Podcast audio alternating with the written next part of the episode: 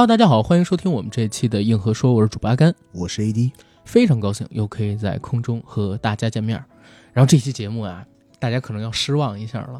我们怎么又聊回了之前聊过的一个话题？呃，不是，之前其实某些场合里边，我曾经吹过牛逼啊，说希望可以和这个曹保平导演做个专访。对，但保平最近有点忙，所以我们就让他先忙着，我们先看一看他的片子，然后做一个解说啊。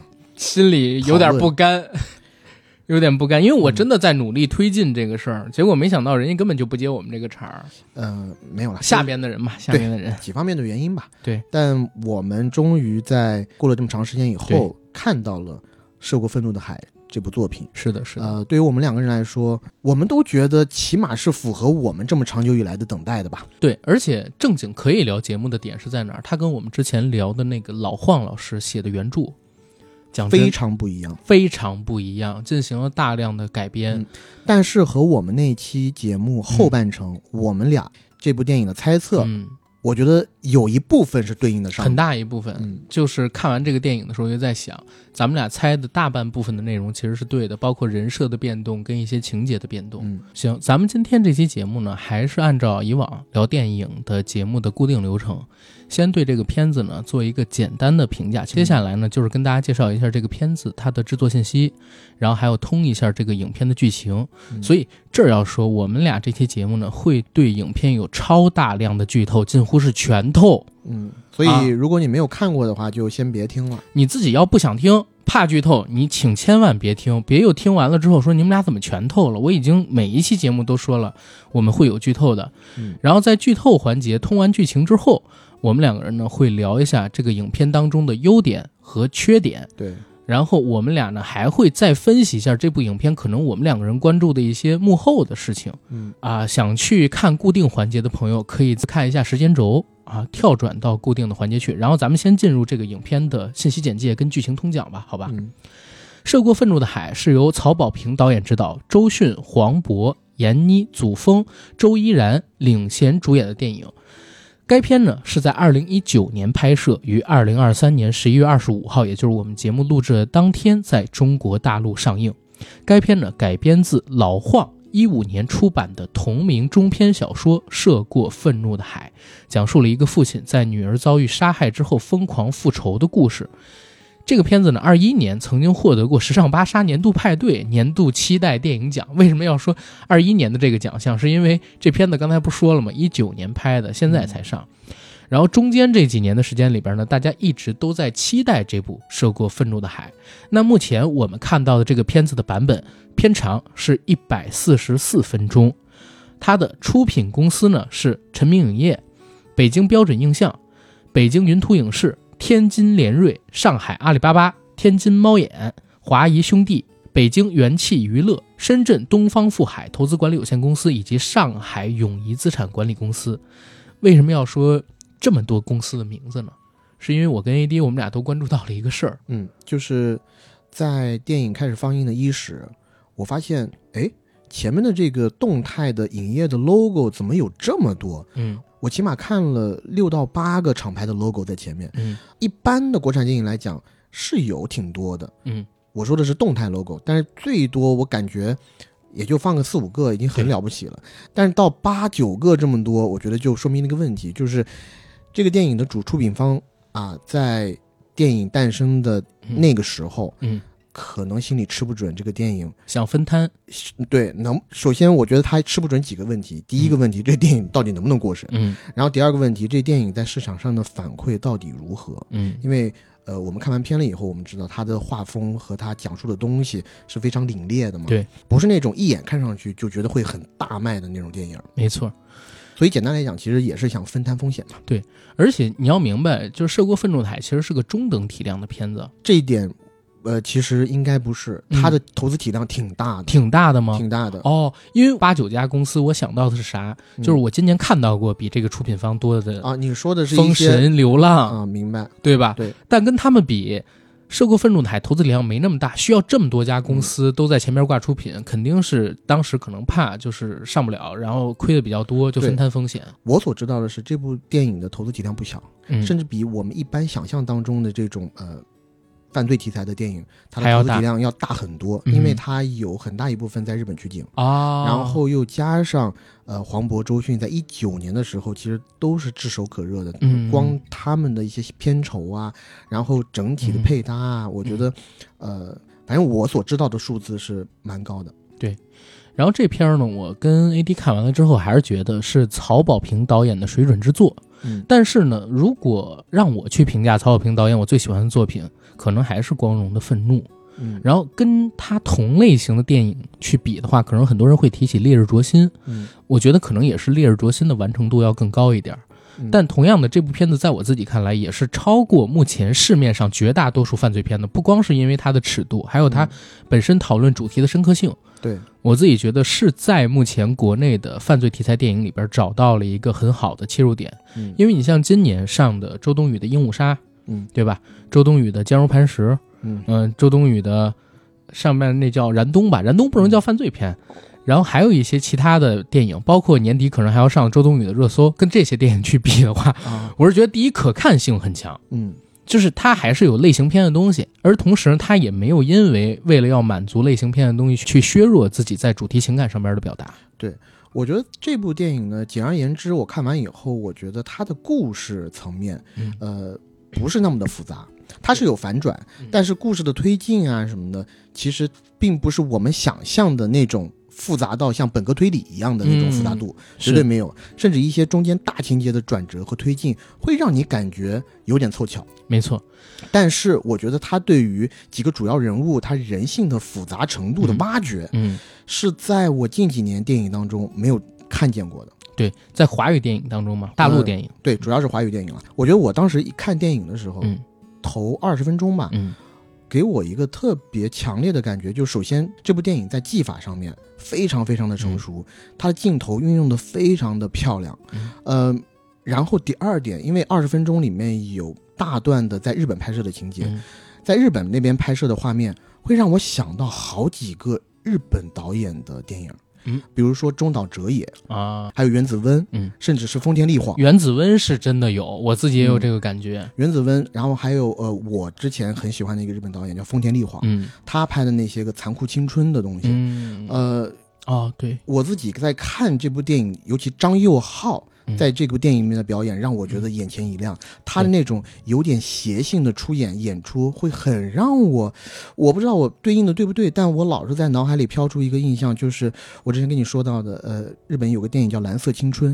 那里面的主角嗯松田龙平，他的出演也是有一些邪性的一些心眼。是。但张佑浩在这个电影里面，当然，呃，他演的角色绝对是个坏人但我们只聊演员的表演对，百分之两百的反面角色啊，对也是让人看的确实恨得牙痒痒。对，但我们只是聊演员的表演。嗯然后我们对应书来和大家聊一聊这部电影的剧情吧。如果有不知道原著讲了什么情节的，可以去听我们上上周做的那期原著的节目。嗯哼，然后故事的一开场其实就和书不一样，书是用一个牌局做开场，对然后让大家更能够理解老金是一个什么样的性格。他是一个退伍军人的身份，包括他比较暴躁，同时呢又勇武，敢打架，满口的牙打碎了咽在肚子里边也不吭声这样的一个硬汉。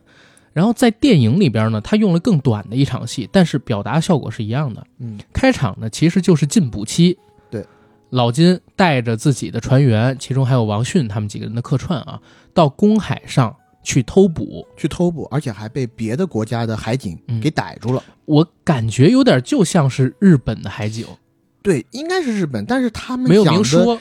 英语实在太正宗了。如果他的英语带着一些日本口音的话，嗯我会明确的对应上。对，因为他的英语正宗到让我感觉有点像菲律宾那边或者是越南那边的海警。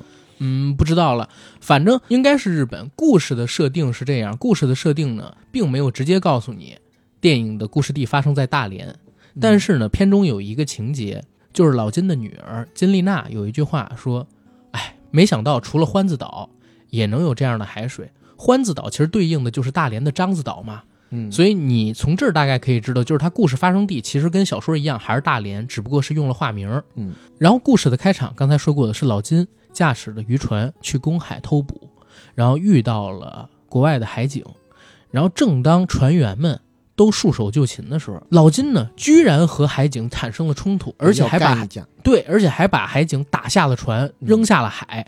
从这一场戏你能看出老金他是一个完全天不怕地不怕的性格，不怕事儿的一个人。对他是第一个带着头去打海警的，而且还把海警扔下船，借着这些警员去救那个落水的海警的时候，开船逃离了。第一场戏是被海警给追上，对。那个是偷捕鱼。嗯。第二场戏其实是万船齐发，坐在船上，船中央坐镇，嗯。然后告诉所有这些船员，呃，嗯。就是别的船的船长，就说，哎，我们待会儿要在哪儿哪儿哪下网，嗯。然后多多长多长时间咱再收网，然后一起回家。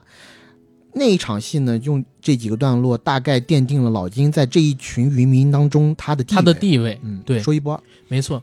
然后接到电话，其实就是顾红告诉他说女儿失联了。嗯，然后下一个场景其实就已经到了日本了，，对，马上就到了日本，其实进度非常快。非常快，嗯，而到了日本之后，他的这场戏和小说里边其实也有不同。小说里边是先和顾红交流，而电影里面呢是老金直接见到了顾红还有女儿金丽娜的日本的同学闺蜜。对然后日本同学闺蜜，我第一次见到的时候，我说，哎，这个女孩子的脸有点眼熟。嗯，直到影片的后半段，我才记起来，哦，她是孙安可，是在《集魂》里面对，演的那个，呃，可以说是女配角，呃，王世聪王世聪的妻子不是妻子就是王世聪啊，啊。王世聪灵魂灵魂转世之后的那个对人，嗯那个人，然后移植以后，灵魂移植以后的那个人，灵魂移植以后那个人，孙安可告诉老金还有顾红说金丽娜已经失踪六天了。嗯，六天里边联系不到他们，而且还告诉老金他们一个事儿，就是金丽娜其实有个男朋友。顾红是完全不知道。老金听到说女儿有一男朋友的时候，第一反应是先惊了一下，对，什么时候的事儿？对，但他没有说出来，嗯，他立刻又反过来。这个时候，那闺蜜就问他：“哎，您是不知道吗？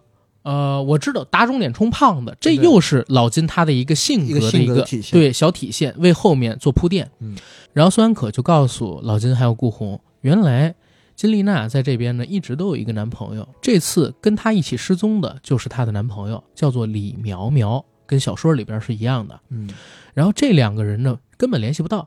正当顾红还有老金两个人焦急的时候，突然之间，哎，孙安可这收到了一个微信，或者就是一个其他的海外的社交软件了啊。嗯，上边的消息是告诉他们，警视厅啊查到了李苗苗居然有消费记录，而且就是在今天刚刚消费的。所以他把这个消息又同步给了老金跟顾红，他们俩就稍微放下点心嘛，嗯对吧？因为想女儿的男朋友还在正常在京都消费呢，那女儿应该跟他也离不了太远。可是俩人去哪儿玩了，都抱着这个心思。老金甚至啊都很后悔自己放弃渔船，跑到这边来找女儿。但是呢，还是想，既然来都来了，我还是去京都处理一下这个事儿，我去找一下啊、呃娜娜到底在哪儿。对他去的是京都大学，没错，呃，这一点其实我有一点奇怪，就是当影片里面黄渤第一次来到金大门前的时候，嗯他其实自己做了一个自拍的动作，嗯他和金大的大门合影，嗯，但那个动作他的整个的。痛调是有一些轻松和愉快的。其实我一直搞不清楚他在这儿插一个这个的动作的寓意是干嘛。其实他那个时候是觉得女儿没事儿没，事儿啊，，对，就是和那个李苗苗他们俩出去玩，他只是过来找女儿，所以是有一个半旅游的心态，来的。或者说在那个时间段，他也没有觉得这是多大个事儿。对，可是呢，当他真的到了李苗苗登记的这个住所去找李苗苗的时候呢，发现哎找不到嗯啊，反而出来一个带着《死神》里边沃尔奇奥拉他那个呃破面的一个男生出来问他，哎你是谁啊？他说我是金丽娜的父亲，找李苗苗、嗯啊，李苗苗一个礼拜没回来了，男生愣了一下，然后跟他这么说。你是要等他吗？啊、等他。那那您先等会儿吧，有消息我告诉你对。然后老金呢，就到了楼下啊，大概就是那么一自行车停库处那儿，然后在那儿一边喝水一边等李苗苗他没有喝水，他是坐在那儿。啊。他当时是有，因为在这个电影里面有很多老金的旁白和心理活动描写，嗯嗯他自己坐在那儿还在想出海那件事儿，对就说哎多少条多少条渔船，大概要花多少油，要能下多少货？对能下多少货。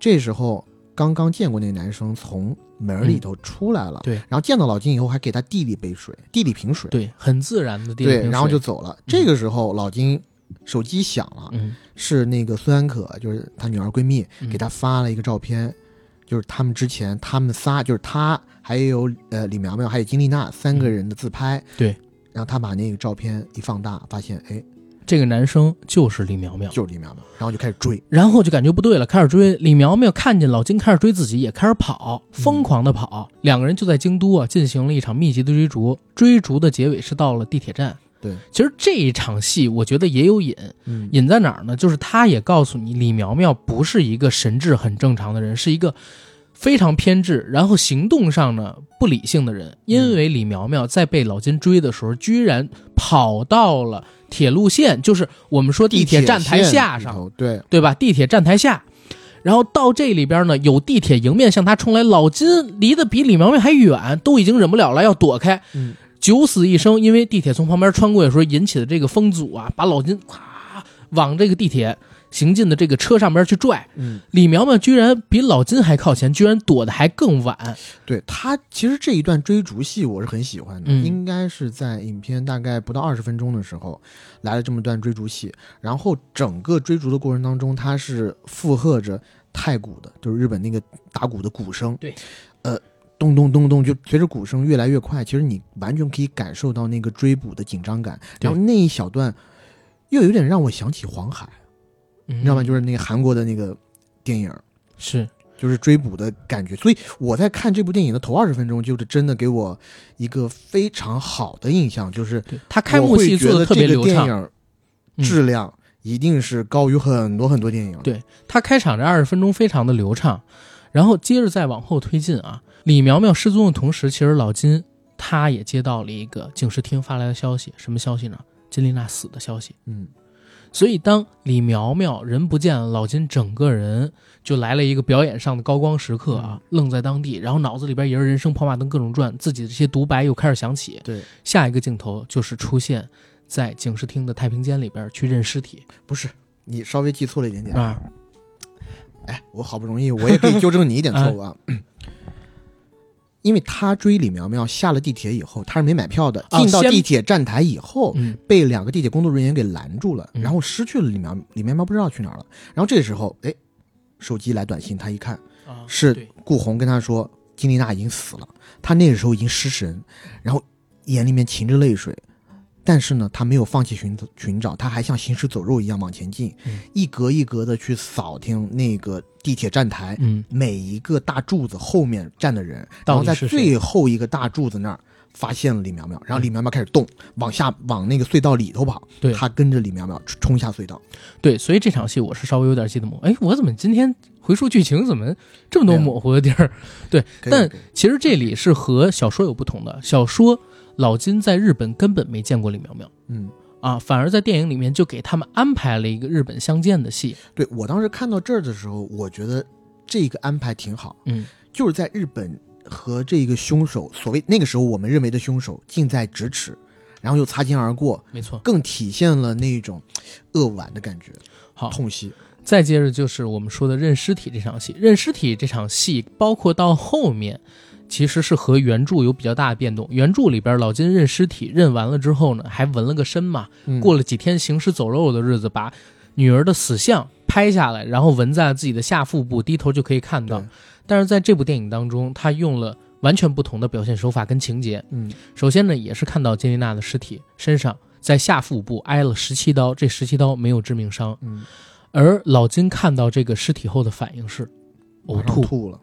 他居然呕吐到另外一个就是门外吧走廊里边去呕吐，然而而他呕吐完的第一反应是要把这个要把这个擦掉掩盖起来。对，嗯而且同时想起我为什么要呕吐？她是我女儿，是亲闺女，我为什么要呕吐？嗯，这一点其实很讽刺啊，因为她是我的亲女儿，我看到她尸体这个样子，我应该是伤心，应该是难过，应该是痛苦，我不应该呕吐，我这个反应是不对的。对他觉得一个真正的好的父亲应应该是那样做做的而他没有做到。对，他是在那一刻，比如说我看电影的时候，我会觉得他在吐了的第一时间反应到自己的做法是非常羞耻的一件事情。嗯，我作为一个父亲是不能这样的，所以所以他要拿衣服立刻掩盖起来。对把那个吐的东西擦掉。嗯而顾红呢，看到女儿的尸体，先去认了一下胎记，然后哦，看到有胎记，证明是自己的女儿，整个人立刻就崩溃。所以下一个镜头是顾红已经倒在这个担架上边了，被人拖进医院里边，就是整个人精神上边已经有点崩溃了。失常。嗯而老金接下来做的是什么事儿呢？他和这个接待他们的公关经理，对吧？嗯公关事件的这个警视厅的人员去喝酒，嗯在酒局上边，他说：“作为一个父亲啊，我不应该看到这个吐。”然后他们又有一个小小的出入。嗯，他应该是在这一幕以后，马上去了他女儿尸体被发现的旅馆，然后哦，对对对对对然后他就坚持要进入犯罪现场旁边的那个房间。嗯这一部分描写是和书里面一样的，他躲在那个房间里面的壁橱里，然后一墙之隔就是他女儿死去的地方，然后他一直在那儿大闹，然后用起自己的头撞墙，他想要自己痛苦撞出斑斑血迹。我们的视角是跟着警视厅的那个警察来的，嗯。一开始是警察接到旅馆的报警，然后嗯警察进入了这个房间，然后拉开了衣柜门，发现老金浑身是血的在那儿，嗯。还在用头撞着墙。这时候我们听到他的一个话外音，他自己的一个心声，就是说：“嗯我自己的女儿死了，我该要痛一点，对我该要更痛一点然后。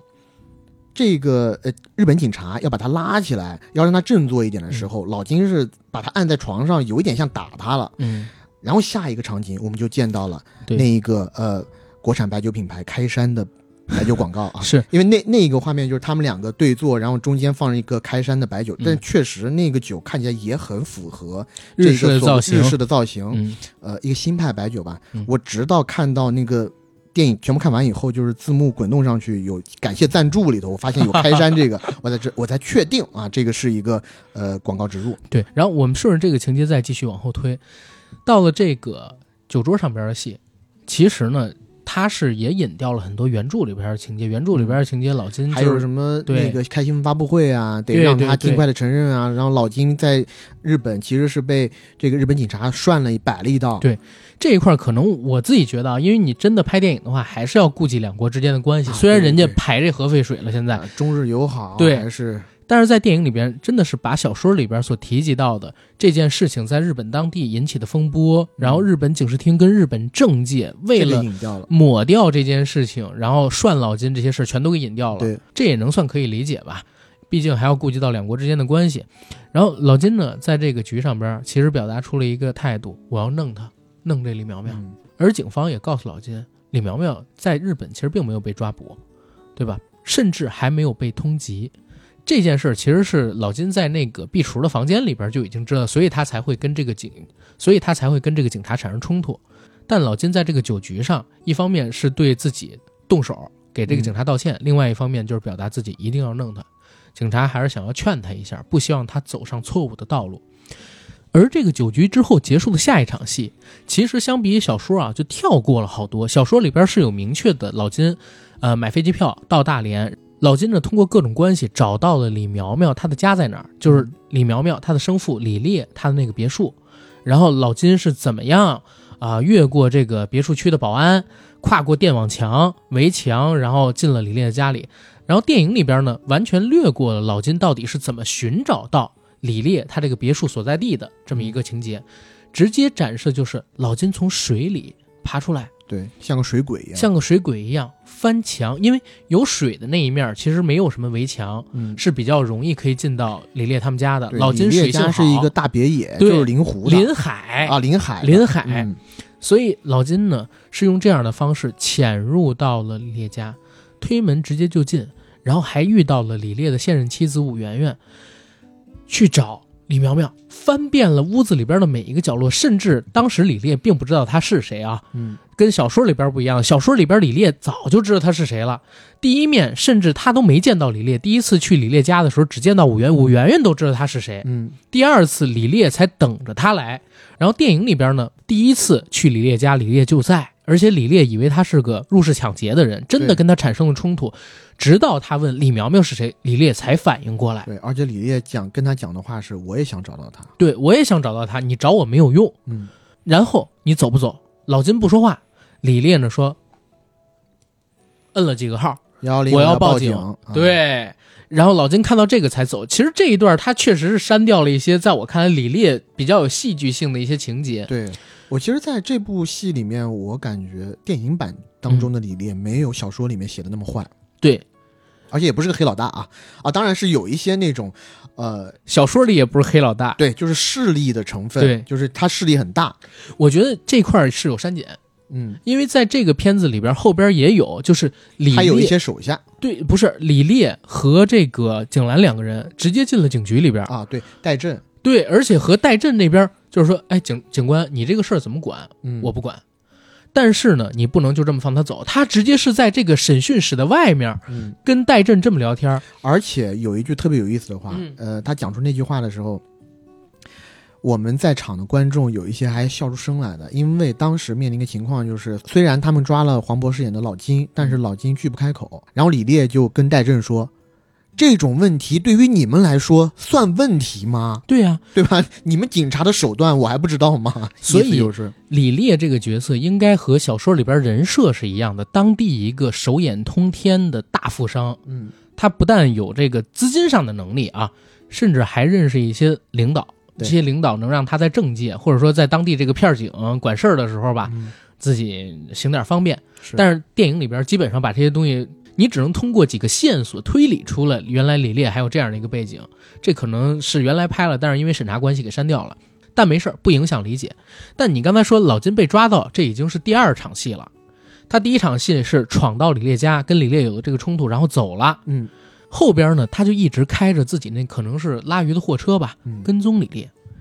然后当他跟踪李烈的时候，发现李烈去了机场，接了一个人，哎，妙龄女性，可能也没有那么妙龄了，啊现在啊。OK 但是确实一个是非常有魅力的女性。对，然后当时当这个女性出现在嗯。机场的时候，我看了一下时间，四十分钟，四十分钟，周迅才出场。对，周迅在这部片子里边一共只演了差不多七十分钟，嗯，因为最后十分钟也没有周迅。也没有。但是这七十分钟非常精彩。先讲周迅出场第一幕戏，他上了李烈的车，老金在后边跟着，然后当走到一个隧道的时候，前边老金跟着的这辆车啊停了，嗯，老金也跟着一起停，对他的那个跟踪的技术实在太差了，太差了。人家车停，他就在路中间，嗯他停在后面，也当街停下来，对这不一下就被发现了。或者说人家早就发现他，所以故意停等他们早。就发现对，然后他看到的是什么呢？老金那个时候不知道为什么停车嘛，前边的李烈二人，嗯他看到景兰好像跟李烈有冲突，景兰拎了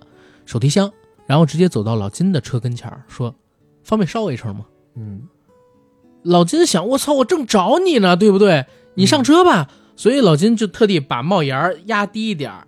他以为李烈还没看到他呢，他可能也在想，景兰不知道他是谁，他这跟踪跟的特别高明，嗯，赶紧把那个景兰拽上车，对，对不对？而且确实那一下，嗯，说实话有点把老金给惊着了。惊着了，他嗯确实不知道该如何做处置。对他只能理解为我先装一下，嗯把景兰先骗上车了。结果没想到，真的开了一段车之后，景兰先跟他摊牌了：“你刚才用帽子遮挡的那个东西是刀吧？嗯因为老金一直怀揣着一把鲨鱼刀嘛，嗯咱们小说里边也提到过，电影里边也真的有。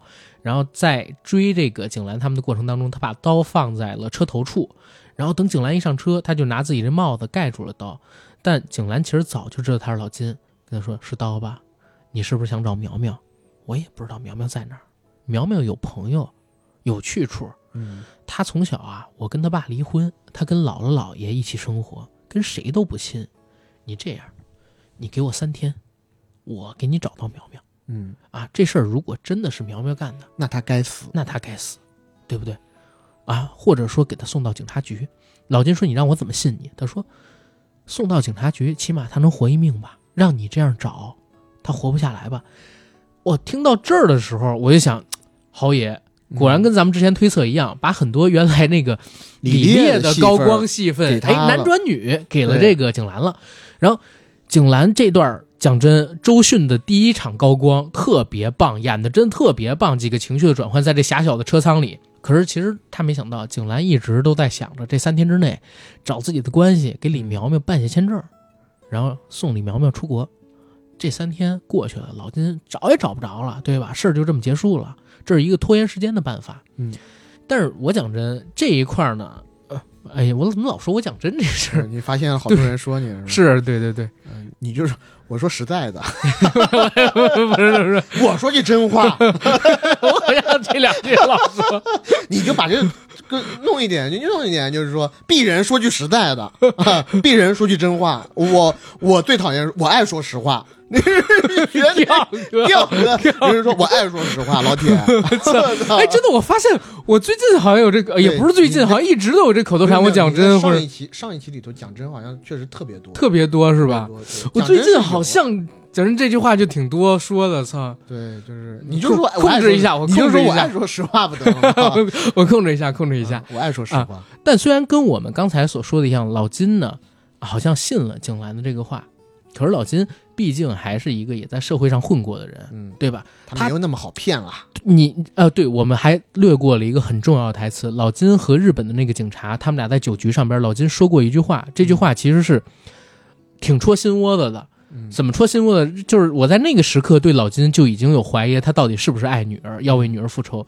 因为老金原话是：“我金陨石的女儿让人给祸害了，对，这传出去是个笑话，这传出去是个笑话，这小杂种我不弄他。”对，所以就是他报仇的动机，在这一场戏表现出来的是，我金陨石的女儿居然有人敢弄，是我受辱，是对吧？他不是纯粹因为我我我爱我的女儿，我女儿死了我活不下去了，我要我我就要跟这个杂种玩命，我要跟我女儿复仇。他反而更多的是，这他妈传出去了，我金陨石怎么再混啊？对不对？他反而是有这种感觉，所以就当时让我对老金他这个报仇的动机啊产生了深深的怀疑。然后再接着回到刚才我们说的这场戏，老金毕竟是混过社会的人，虽然景兰跟他说三天之内搞到这个李苗苗，然后交给他，但是老金其实也不信的，嗯，还一直在跟踪着景兰。然后景兰呢也发觉老金的跟踪就是踪、跟踪和反跟踪跟踪和反跟踪，嗯，然后在跟踪与反跟踪的过程当中，老金呢还真找到了李苗苗的线索，但这是后话，咱暂且不表。嗯中间其实还加了几场戏，他就是老金有点魔怔了，他在街上就是跟踪的时候，然后看到有 cosplay 的人，对，他就想觉得这是跟李苗苗有关，又因为那几个 cosplay 的人嗯正在 cosplay 那个呃死神，死神，然后就因为这个。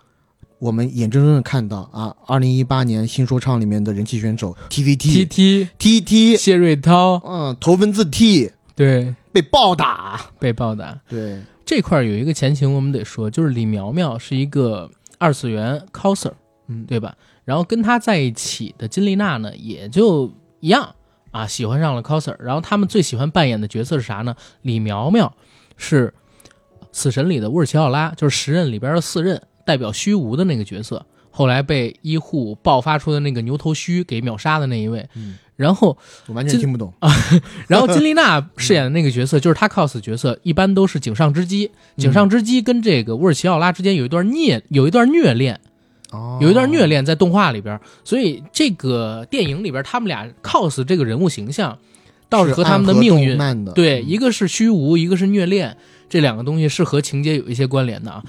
然后老金因为知道这个事儿，所以看到在追这个景兰的过程当中有 coser，操，就以为他们跟李苗苗有关联，冲过去把他们都给打了。这也和老金暴躁的性格吧，是一个补充性的情节。嗯，然后再到后面呢，景兰在老金去暴打那几个 coser，暴打 T T 谢瑞涛的时候啊，T T 没给他现场唱一段，我不是我不是跟我没关系，我是唱 rap 的，对呀、我是唱 rapper 的，李苗苗这样的事儿，我我能写四公斤，看对，对不对？然后 后边呢，就是显示原来李苗苗被景兰啊给藏在了一个我们在小说里边其实没有这么多景儿，小说里边只有一个景儿，很快就找到李了，很快就找到李苗苗了。李苗苗是在小说里边被藏在一个临海的别墅，嗯，景兰他爸一个退休的高官，非常高的高官，小说里边甚至可能暗示是副国级的那种级别。嗯，但是在电影里边，它是一个林中小屋，当然了，好像也跟捕猎有关系啊，可能就是家里边时不常的到深山里边打打猎，哎，开的那么一小屋对，有一支猎枪。然后景兰在往这小屋开的时候，发现有人在跟踪他，而且比他还快，先冲进了这小屋，结果这小屋里边爆出了枪声。景兰，我操，发觉得苗苗可能有问题，冲进去一看，果然是那个狼妈啊护子，发现居然是李苗苗开枪把来抓他的这两个人嗯给打废了。而这两个人，结果发现是李烈的小弟，李烈的小弟，然后他说李烈抓苗苗到底是干嘛？什么意思？几个意思？然后在自己车上发现了这个追踪器嘛，嗯，对吧？然后说我联系李烈，让他来收拾你们，不要再追苗苗了，走了。但这个时候有一个线索是啥？就是告诉你李苗苗这个人心理变态，嗯是一特残酷的人。因为啥？他虽然在母亲面前表现出对这些追自己的人很恐惧啊，而且他确实也恐惧，但是他开枪打伤这些人之后，这些人都是一个流血的状态。而且这些人还认识李苗苗，对，他还知道这些人叫什么。他在走的时候，居然把这些人的手机给捡起来了，嗯。然后在母亲景兰开车的过程当中，把这些手机给扔了，而且连着一起扔的还有钥匙，就让这些人没办法通过自己开车、自己打电话求救。对然后这个我想到了一个细节，就是在电影的前半部分，嗯。当老金的女儿第一次见到李苗苗的时候，在日本，她觉得李苗苗是一个特别特别暖心的人。对，她中间有一点是，当他站在窗户上看到街边的李苗苗。往外走的时候，看到了一个乞丐，然后给乞丐手上放了一个汉堡。对，但是后面给了一个镜头，就是乞丐吃了一口汉堡以后，开始像呕吐一样嗯做了一个动作，然后发出了一些可能非常难熬的声音。你想到色即是空，不是，我想到他可能在汉堡里面投了毒。对啊、啊我想到的是色即是空，色即是空里边他们也是吃三明治。啊啊，那倒不是，我我只是说，我觉得那段是不是被剪掉了？因为就是李苗苗她这个人，就是非常的冷酷、残酷，她想要去捉弄或者去残害一些她自己觉得就是比较下他等喜欢搞虐待那一套了，对，对吧？玩虐虐杀这一套了。但是那个乞丐其实，在也没招惹他，对，一是没没招惹他，二是嗯这乞丐吃了汉堡以后到底怎么回事，没解释也不，知道，啊没有解释没。解释。然后我们接着再往后边说哈，当李苗苗被景兰带走，景兰其实就已经跟他说了，哎，你呢，踏实待着，尽量在这两天就给你搞定签证嗯，啊。李苗苗当着他妈的面啊，其实表现的还是一个乖听话的宝宝对，嗯然后景兰就把李苗苗带回到了她的姥姥姥爷家里边去。这一块我也讲真，因为后边其实他说你要走了，你去跟姥姥姥爷道个别。按理说那姥姥姥爷就在这个房里，在这个楼里，可是全程没出现。嗯我觉得可能也是出现被删了，嗯，就是对对对，不能不能让你去发现他姥姥姥爷其实是一个特别高的这种干部，嗯对不对？因为老金后来追到这个楼里边来了，老金追到这个楼里边来之后，说李苗苗在哪儿？把他交给我。老金要找各种房间，这时候景兰呢又显示出他的精明。这片子里边就是把景兰这个角色塑造的非常的聪明。嗯景兰干了一什么事儿？面对老金，他挡住了地下室的门。嗯。老金先踹了几个一层的房间之后，他故意引老金让他往楼上去，嗯。但老金看着他一直堵着这地下室的门，说是不是在这里边？老金就冲进地下室，结果景兰把地下室的门给关上了。他玩了个空城计，李苗苗嗯。真的在楼上，对，反而他大开空门让老金去楼上，老金更怀疑他身后的这个地下室，嗯，就把老金给困住，而困住老金之后，他就让李苗苗走。但中间嗯，有一大段的缺失，对，就是在路上。其实这一部分，也就是我们之前所说的，这部电影在叙事上或者在编故事的时候有很多凑巧的地方。嗯这其中就有一个巨大的凑巧，就是他在跟踪景兰的时候，忽然间在路路边发现了一群 cos 的人，对，然后他进入到了一个商场里，嗯。那个商场好像一个漫展，一个漫展，嗯。一个巨大的会展中心，对，在里头竟然遇见了李苗苗。李苗苗，然后跟李苗苗有一段追逐的戏，嗯。从会展的一楼追到会展的天台，然后在天台上有一场跑动的戏，那场戏让我想到了那个红篇巨制《机器机器之血》哦，我想到了《新警察故事。啊，《新警察故事》》，你非得提那么难看的片子干什么？但我有真的在看那段的时候，我有个想法，嗯。我觉得这角色大哥能演，就是黄渤那个角色，嗯，他其实有一点像像英伦对那个英伦，对决，对，foreign 英伦对呃决，叫 The Foreigner 吧，那个普通人呃外国人，用英文的直接翻译过来叫不 China Man 中国佬儿。那个呃电影《英伦对决》原来叫中国佬儿，后来改了全。我记得英文名字叫呃就是外国人 The 叫普通人，后来还是怎么着我忘记了。我记得叫啊。Foreigner，没有最最开始的时候叫中国佬无所谓嗯就反正是英伦对决，嗯所以在那个呃体育场上面在追逐的那段戏份，嗯让我想到了成龙。我觉得成龙如果能演这个戏的话，嗯，年龄上不太合适了。棒可你成龙的话，可能就是演李苗苗的姥爷，啊，李苗苗的姥爷。也是。然后他因为们成龙有这种教育不孝子的经验，你知道吗？呃是那那得下狠手。是，但是在这个电影里面呢，就是在那一段追逐的戏份过后，其实也是体现了这个李苗苗嗯非常非常善于去装，去挤一些鳄鱼的眼泪。因为当他发现，哎，很可能要躲不过去了。当这个老金把他逼到墙角的时候，他给老金跪一下，他说：“我真的没有杀他，我真的没做错，我很爱他。”在之前还有一场，老金用这个绳子锁着他脖子之后，他刚被解脱出来，先喊了老金两声“爸。对，想让所有人以”，为以为是父亲家暴，对，然后父亲会去，周围的人会去拦这个父亲嘛，嗯。自己趁那个时候跑，然后才跑到天台，但跑到天台上，在这楼梯间还给老金设了一个陷阱，对他站在高处，嗯。拿了一个灭火器，对。就等着老金露头，一露头就把灭火器给砸下去。然后等老金追到天台，就刚才我们说，他突然给老金跪下，然后怎么样？可是老金失足，但是这一块其实是有一个比较重要的前情，是李苗苗说：“你们为什么每个人都相信是我杀了金丽娜呢？有没有一种可能是金丽娜自己杀的呢？”嗯，但是这个时候，老金因为已嗯本来是逼李苗苗，然后失足嘛，整个人真的非常成龙电影啊，挂在了这个呃漫展中心，他这个横幅上边，就是一个呃横幅横幅的那个棍儿吧，对吧？对，就是一个铁链，铁链，然后维持平衡，这让我想到了《尖峰时刻二》。嗯，然后李苗苗去那儿解绳子，可是没想到他解绳子的过程当中，老金啊奋力把李苗苗一起拽了下来，跟他一起死。对，但这时候又有一一个巧合天作之巧，掉在了下面那个哆啦 A 梦的身上。但是呢，就是一个巨巨大的充的气的哆啦 A 梦，然后嗯俩人都没死。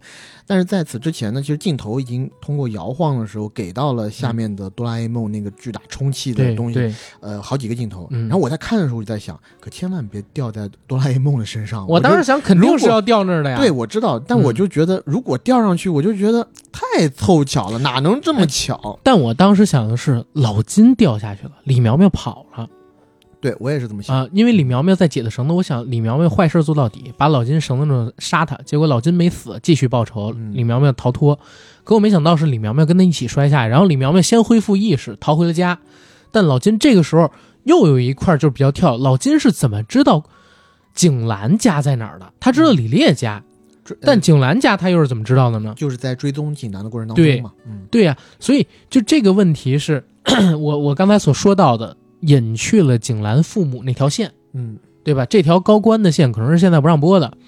然后就是我们刚才所说到了啊，老金被关进了地下室，关进地下室，老金也出不来。李苗苗那个时候已经被景兰给呃安排走了，让他上了车，准备去机场，然后出发离开。老金必须要赶在李苗苗到机场之前，从这里边出来追上李苗苗，才能把她锁在国内，否则一旦出国就永远找不着了。这时候老金想到什么办法呢？门既然开不开，那就让外面的人主动替我打开门。老金呢找到了一个放在地下室里边的微波炉，然后又找到了锡纸和纸巾，就把纸巾用锡纸包着放在微波炉里边加热。于是纸巾着了，他开始在地下室中纵火，把所有能找到的燃料都扔向这个自己烧起来的纸巾，然后整个地下室里边烟雾弥漫，终于引得烟雾报警器报警。通过烟雾报警器，别墅的这个安保团队啊，就知道这里边有火灾，冲过来把门打开，然后去灭火。老金也就从这个锁着他的房间里边出来了。同时，其实老金被关的时候呢，景兰还有一个后手，就是安排了警察报了警，说有人闯进他家里，老金在他家里把老金给带走，所以警察也差不多是同步一起过来的。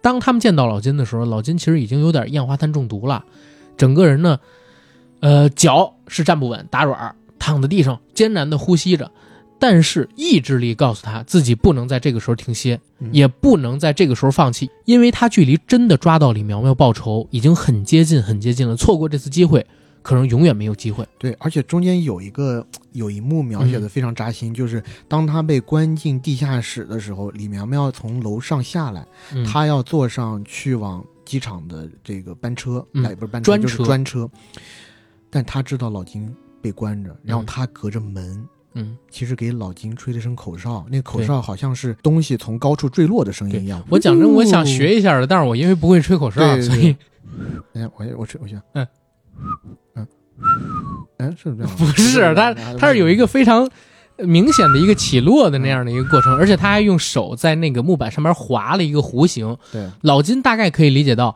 哦，他在跟我挑衅。对，他可以猜到嗯外面那个很有可能就是李苗苗，一门之隔。对我要手刃仇人，但是挺扎心的不能。嗯对，然后再到下一场戏，就是警察其实把老金给铐起来了，带着走。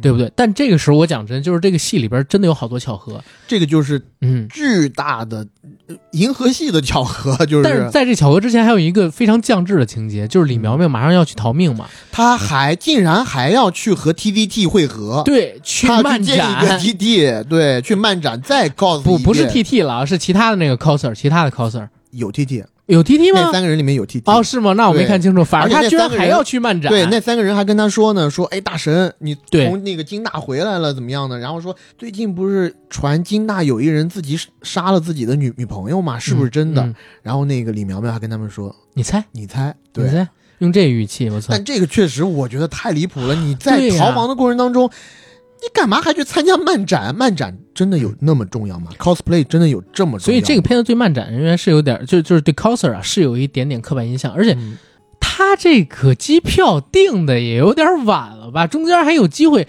换装，然后去参加漫展，然后等等，就是哎，总之这点也是强行合逻辑了啊。咱们先不说，往后边接着来讲，老金他呢跟警察这边说：“你们别拘着我了，我听你们的，对吧？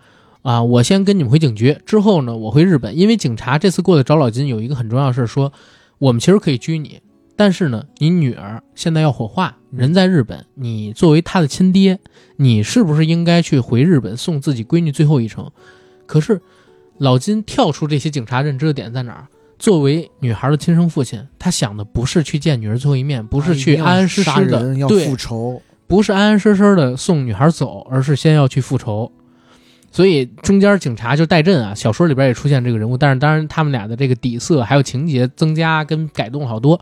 戴震还说：“你他妈是亲爹吗？嗯，你是亲闺女吗？你你你居然不送你，没见过你这样的亲爹。”老金呢就跟他们说：“我回日本。”所以那些警察把扣住老金的手啊给解开了，开着警车带老金往这警察局奔。可这个时候真的就是巨大的巧合，巨大巧合在哪儿呢？哦，老金发现景兰居然也从那个别墅区里边出来了。戴震其实还在那别墅区里边呢，他是要找这个景兰问话的。景兰居然瞒过了戴震，偷偷跑出来了。老金就说：“哎，景兰跑出来了，他肯定有目的，咱能不能先不回警局，先跟着景兰？嗯，然后撺掇警察给戴震打电话，就是戴震的手下给戴震打电话，戴震也同意了，他们就开着车跟踪景兰，对。然后这时候哇，龙卷风过来了，开始下了雨雨，就是我们预告里边说的刮台风，对，对不对？天上下的好多好多雨。跨海公路上边的追逐戏，这个时候就来了。当时我看的那个雨雨呢，其实我自己感觉是一个比较、呃奇观性的场景，嗯，但是我自自己有一个感觉，呃，有一个疑问吧，就是这个龙卷风刮过来的鱼真的可以有这么多吗？就是它下了好长好长时间的雨雨，而且覆盖范围好大，那我就不知道，因为我没有在台风地区待过啊。但是就是说，就算在台风地区待过，应该也很难见到这种嗯见到这场景吧对对。对，但是就是说，这种台风确实是一个视觉奇观来的了。嗯在后面跟着景兰，景兰其实也发现他们在追自己，嗯。于是就越开越快，后边就越追越快。对，正当他们越开越快、越追越快的时候，还有一条线告诉你，刚刚参加完漫展的李苗苗，对，这个时候要去机场赶航班，而且航班已经很近很近，又赶上台风，但是呢，他嗯的这种、呃疯癫的性格又开始作祟了。对他逼着司机越开越快嘛。对，而且在高速上嗯还要把副驾的窗户给打开，半个身子探出去，嗯要享受那种极致的速度。享受还有台风给他带来的对，嗯，就三个车辆越开越快，越开越快，终于发生了一个中彩票可能都没有，就是类似于这个我们叫什么公标。公标那样的死亡巧合事件吧，对吧？刚中彩票就被车给撞了。对，他这个巧合是啥呢？三辆车在经历一个三岔交汇路口的时候撞在一起，撞在一起，这三辆车分别是老金的警车，嗯对吧？关押老金的警车，然后李苗苗和他妈请的那个司机的专车，以及他母亲开那辆路虎还是什么车？而且他碰撞的顺序是这样的：李苗苗他们的车撞翻了他自己母亲的车，嗯然后正在这个档口，警察的车过来撞到了李苗苗李苗苗的车三车全部都翻。老金是所有的人里边第一个先恢复神智的。他下车之后，先是因为他不知道另外一车里边是李苗苗，他先去救那个景兰。景兰说：“帮帮我，帮帮我。”他过去救景兰，结果发现门打不开，就想去看看有没有别的工具。结果找别的工具的时候，发现，哎，那车里边坐的不他妈是李苗苗吗？嗯，对吧？而且现在李苗苗可能被撞成脑震荡了，然后整个人精神上边也不清醒，没办法跟他对抗，现在就要报仇，对不对？把李苗苗的车门打开，把李苗苗拖出来。这个时候讲真啊，黄渤跟周迅都展示了特别牛逼的表演。嗯黄渤是那种走到绝境之后，突然之间反转，巨大胜利之后的那种啊欣喜，然后愤怒被释放那种极致的抒发。而周迅呢，是他倒吊在车里，因为他还在有安全带绑着自己啊，然后他车倾翻了，被困在车里，又有疼痛，然后又担心自己的儿子，就一直在狂喊着“喵喵喵喵”，哇，揪心的疼痛。就这两个人在那个时候飙演技，正经那场戏挺好看的。嗯，非常极致。对然后下一场戏就跳了，下一场戏就直接跳到了警局里了，警局里，老金被戴震他们给抓了，是十个小时之后。是，然后也没告诉你李苗苗被他带去哪儿了。小说里边是当时我们讲过，李苗苗跟老金堕下山崖，嗯然后三个月以后，老金出现在了他所在的那个岛，自己捕鱼的那个岛的看守所里。而且他其实早就进去了，只不过是瞒不下去了。看守所人又把戴震什么的给请过了。这个小说里边是老金只消失了十个小时，就已经被戴震他们给弄到了警察局里边。然后这一块就是我跟 AD 刚才所说的，景兰跟李烈嗯，其实早就已经啊、准备好了，他们在跟这个戴震聊该该怎么样去审讯老金。然后这儿有一个前情要说，李苗苗在走之前不只是向老金发出了问候跟挑衅，他还干了一件事儿，这件事儿是他对李烈二婚生下来的那个女儿嗯准备了一个，我不知道那是不是硫酸，但我总觉得像硫酸。嗯对吧？他准备了一个恶作剧的盒子，就是大家可能有玩过一个薯片盒，一打开薯片盒里边窜出一拳头，对不对？对，一个小丑，一个娃娃。对，但是他在那里头呢，放了一个不明的液体。不明的液体呃，就后面的新闻看，我们连起来看，那应该是硫，酸，就硫酸、硝酸之类的东西。对嗯然后让李烈那个年仅几岁，可能也就四五岁。不是那会儿不是四五岁，他嗯第一次让那个妹妹截肢的时候是四五岁，这会儿应该已经有七八岁了，嗯，让这个七八岁的女孩可能又毁容了，怎么样？这是第二个事儿。连带着他嗯，二婚老婆也毁容。对，所以呢，这是一个前情啊。然后在这个警局里边，李烈跟景兰他们两个人有了冲突，李烈就非要让这个老金交代出来，到底把李苗苗藏在哪儿了，而且必须要在警察局公布出来。其实这个时候我当时没理解清楚啊，我是通过后续的剧情我才理解出来。包括景兰跟他对话，我才觉出他这个意思。他为什么要让老金在警察局里边交代？嗯，是他就想让李苗苗进监狱，对，他就想让李苗苗一辈子出不了监狱，所以当时才会疯狂的逼问老金到底把李苗苗藏哪儿了。但是搁我们平时大家刚看到那个桥段的时候的理解是，他还是担心自己儿子的。对他还是要护嗯犊子，即使已经把自己二婚的老婆和自己对的小公主那个呃小姑娘对害成那样，李但景兰其实那个时候已经看明白，你不是早就想让苗苗死吗对他？看穿了。然后李烈那个时候还要伪装，那他妈是我儿子。嗯，对吧？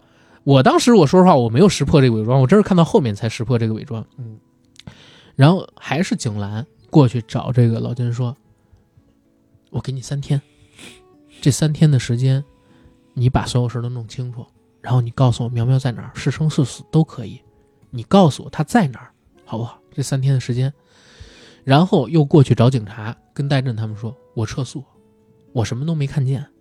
现在你们没有权利拘这个老金，对吧？他什么法都没犯，我撤诉了。嗯，其实就是说最后的一个妥协吧，因为他知道老金这样的人不可能告诉他自己儿子到底在哪儿呢。与其这样，还不如得一个能见到自己儿子尸体，或者说能救出儿子来的机会，全面向老金妥协，让老金放出来。所以老金就被释放了。那老金之后干那场事儿是什么呢？给女儿去嗯火化送行，嗯，但同是同时，嗯，他有一个任务，或者说嗯他自己想做的事儿，对。就是知道那天到底发生了什么。因为在此之前，他知道他女儿死之前在嗯。体内发现了多个人的 DNA 对，啊，就是死前几个小时，行为。对，嗯。而且我我自己感觉那个手机是不是李苗苗的？嗯，那个手机肯定是李苗苗那个手机里边的视频应该是那几个作恶的人嗯发给李苗苗的，向李苗苗炫耀的、挑衅的。然后他看到了这个视频，然后发现那几个人在强暴自己女儿的时候还拍了视频，嗯所以他知道哦，女儿死可能跟这几个人的迫害跟糟蹋也有关系。所以他在女儿去被火化的时候，他还联系了女儿的闺蜜，嗯，让女儿的闺蜜看指看认这些人对然后能不能把这些人约出来。嗯或者告诉我这些人在哪儿。但是后来我看了一下截图，原来是怎么回事？他把那个手机啊给了女儿的闺蜜，让女儿的闺蜜装成李苗苗打日文，约这几个人去唱 KTV，嗯才把这几个人给约到了一个五零一房间里边去。所以就是他一开始就想好了，这些人可能跟李苗苗有联系嘛，对不对？嗯那就伪装成李苗苗把这些人约出来去报仇了。然后后边就是一场在 KTV 里边，老金向这些糟蹋过他女儿的这些流氓混混，然后报仇的戏。但这块儿我说实话我有点不满足，是在哪儿？只展示了老金向他们动手，然后下一个场景就切出了老金双手沾满血从这个房间里出来的镜头，嗯然后也没告诉你老金报警没有，甚至我倾向于理解为老金都没报警。没报警为什么？因为老金这样的行为，虽然他们糟蹋了自己的女儿，而且自己有证据，但是老金呢这样去打他们，老金也要进日本的警视厅的，嗯起码要拘留很多天。但剧情里边老金并没有被拘留，没展示，起码立刻就又回到了大陆。所以我说这是一个 bug 呢，还是就就是剧作上边顺拐？他怎么会没报警呢？嗯，这几个糟蹋了他女儿的人就不需要坐牢吗？你打他一顿就得了。我在看的时候，其实我自己对这一块是没有太多的呃膈应的，因为我在看的时候，可能也带入了这个角色。嗯当时的老金，他的主要目的也就只有一个，就抓大放小。对，主要目的就是要让李面包死和知道这背后的一切。对，那他在得知了这一切以后，在打这群小混混的时候，打那三个人的时候，嗯其实小混混跟他说了一句话，嗯这句话是非常关键的。这句话是，其实是他女儿嗯自己主动找到小那些小混混，对跟他们说做任何事都可以。所以在那一个事情告诉他以后，其实对他来讲也是一个冲击，嗯。或者说我自己感觉，他更加确信了李苗苗是他杀他女儿的凶手，对。所以他在那一刻，你们这些人确实是不是东西，嗯。但是我要该打个打，我出气，出气完了以后，嗯。我的首要任务还是我不能在这耽误一分钟、嗯。一秒钟，我回去搞李苗苗对我就是要回去把他弄死。对因为这一块儿有一个情节是啥？原来李苗苗不是喜欢 cos 吗？然后他们有一个 cos 的圈儿，认识了一帮朋友，但李苗苗呃讲天生恶童嘛，不是有预告片说的是天生恶童吗？他把这群 coser 里边的其中一个人啊用火给点了，对，点成一个大火球，对然后中间那另外那三个人其实一开始也是出于义气，嗯，啊，觉得这样不行，嗯所以要报复他，但其实有打他，其实已经打过他了。但这个时候呢，就是金丽娜，她要去替李苗苗承认错误，嗯。或者要博得他们的原谅。因为金丽娜之前刚跟李苗苗闹过分手，然后俩人又复合，她想着她跟李苗苗分手是不是自己做错了呀？她应该牺牲一下自己，求求那几个朋友，让这几个朋友重新接受李苗苗，这样李苗苗能开心。结果没想到，这几个人以约拍所谓的 cosplay 这样的写真集为名，把他约出去，然后把他轮流给侵犯了。我觉得这个是在我们梳理完、完嗯最有所所有剧之后情以后，我对们讲一下李苗苗和金丽娜他们之间这种所谓的虐恋，或者说有一些畸形的这对种恋爱关系。对，大家听到这儿先别喷啊，我们后面还要接着讲的。然后当这一个点我们聊完之后，再接着聊回老金嘛。老金回到了国内，他约景兰，带着景兰到他捕鱼的那个海岛的边缘处，然后景兰就问他苗苗到底在哪儿。老金带他到了这个礁石这儿，给他展示了李苗苗的 coser 服装，还有之前失踪的时候穿的那些衣服，说把这些东西带走吧。嗯，对吧？这就是所有东西了。然后景兰问他：“苗苗到底在哪儿？”老金指了指海的方向。后来我们知道，老金指的那确实是李苗苗所在的方向啊，一个灯塔但一开始我们肯定以为啊，他已经被肢解或者被分扔在海里。扔在海里对，了。景兰可能也是这么理解的。嗯，然后景兰后边干的是啥呢？上了车，踩油门。弄死。我讲到这儿啊，我就想起以前也是同样的一个电影，叫《窃听风云三》结尾的碰碰车大战。啊，就是大家各种开汽车来回撞。这片子有点像，因为那片子里边也有周迅，周迅就开着车想要去碾压老金，真的非常的狠啊！老金是九死一生。当景兰在几次碾压老金无果之后，然后又找不到老金的踪影了，景兰就朝这个悬崖踩下了油门，连车带人掉进了海里。老金这个时候还挺有人性的，居然跳下海去救景兰了。嗯而景兰虽然抱着必死的决心，但你知道人有求生本能，真的落进水里边之后，他虽然想求死，可还是忍不住挣扎。嗯老金给他救到岸上之后，景兰这个时候不想杀老金了，但是他开始嘲笑老金。为什么？因为老金在把景兰约到这个放着李苗苗衣服的地方之前，还给景兰展示了李苗苗曾经做过的恶事儿，那就是给景兰看了自己的女儿被那几个混蛋糟蹋的视频，说是因为你儿子，我女儿才被糟蹋，你儿子又捅了他十七刀，到底是什么样的恶魔？所以景兰在上岸之后，对老金说：“你可能根本不是爱你女儿。”嗯你如果真的爱你的女儿，你会把你女儿这样的视频给任何一个人看吗？对，而且她这个视频之前也在日本的时候给她女儿的闺蜜看过，对，她闺蜜还不想看，或者一方面是不好意思，二方面他是不忍心。但这时候在电影里面描写的老金是没有太多的其他的感觉的，嗯，呃，而除了愤怒，其实连愤怒都没有那么的大，我。觉得非常平淡的告诉这个嗯。闺蜜说：“你看，没关系。我觉得根儿上还是愤怒，但是愤怒的根儿又不一样，嗯。就是情绪上的根儿是愤怒，但这个愤怒的根儿是为自己的女儿而愤怒，还是说像我们开始的时候他跟那警察聊的，我他妈金陨石的女儿嗯居然能怎么？是到底为哪个而愤怒？这又是一个值得思考的逻辑。可能景兰在被老金救上了之后，他已经有点感觉出了老金的愤怒跟仇恨，不单单是源自于对女儿的爱，还源自于刚才我们分析出来的那些东西，嗯所以他才会嘲笑老金。然后又到了下一场戏，老金呢和景兰都被警察啊给弄起来了。景兰这个时候脖子上边已经带了固定器啊什么这那的。当这次老金再被抓，李烈还在，李烈还是疯狂的要问出老金，李苗苗到底被老金藏在哪儿？而景兰呢反而看开了，景兰说还重要吗？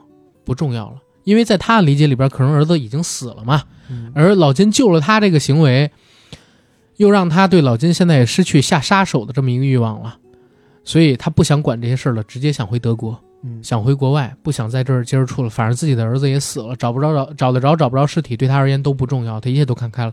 所以从这儿开始，景兰这条线下线。对，就嗯周迅的戏份就没了。对可是因为周迅他扮演的这个角色不起诉老金，老金就又被释放了。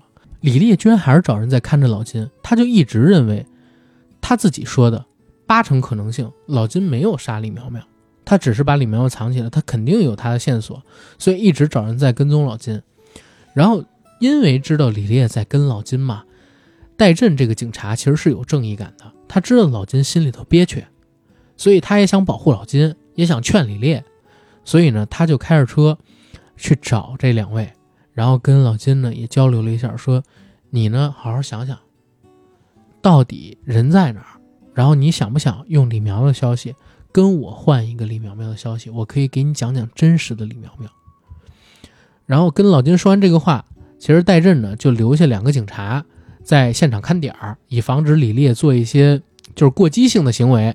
因为在他的理解里边，那个时候李烈可能还是为了救儿子，对吧？嗯可能会威胁老金、伤害老金什么的，所以他其实派了两个警察，算是保护老金吧。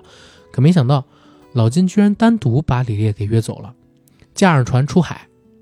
两个人到了海上，老金给李烈分析了一通他理解的李烈到底是什么样的人。嗯，因为那个时候他已经知道了李烈家族的所有事儿。对，是这个戴震告诉他的。嗯老金跟他说：“你其实根本就不想救李苗苗，对吧？你只是想杀了他，或者把他送到监狱。嗯你这个儿子从小就是个混世魔星，九岁的时候就因为和你还有景兰有矛盾，居然拔了自己奶奶在病房里边的导气管，你妈就是死在你儿子的手里。后面还有别的事儿。七岁的时候，你和景兰两个人闹离婚，他不想你俩离婚，拿鞭炮炸青蛙，结果搞得自己一身的伤。当时你们俩担心这孩子，所以没离，可是后边还是离了。可没想到后面离了之后，组建了新的家庭，好不容易你有了个二胎闺女，这闺女刚四五岁，你本来觉得李苗苗年纪够大了，让她去照看妹妹，可没想到李苗苗带着他玩蹦床，中间故意把他弹下蹦床，导致四岁的女孩半身瘫痪截肢。在走之前，他又朝你这闺女泼硫酸，你现在是不是特别想杀了她？你根本就不想救她。嗯，这样点明了李烈的逻辑。其实我是真的听到这儿，我才串起前边，就是李烈一直在说要找到李苗苗啊，包括老金就是跟警方隐瞒李苗苗消息，他必须得在警局里边问出了，包括。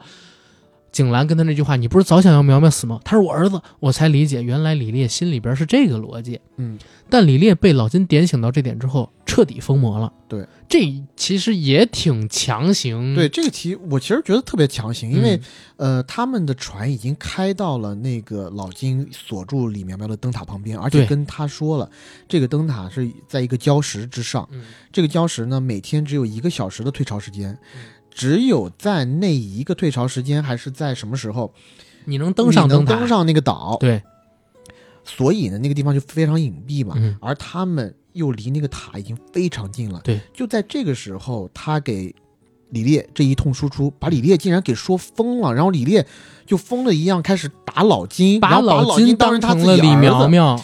就这一段戏，其实嗯，我当时看的确实挺突兀的，我自己觉得对，你怎么样也不能。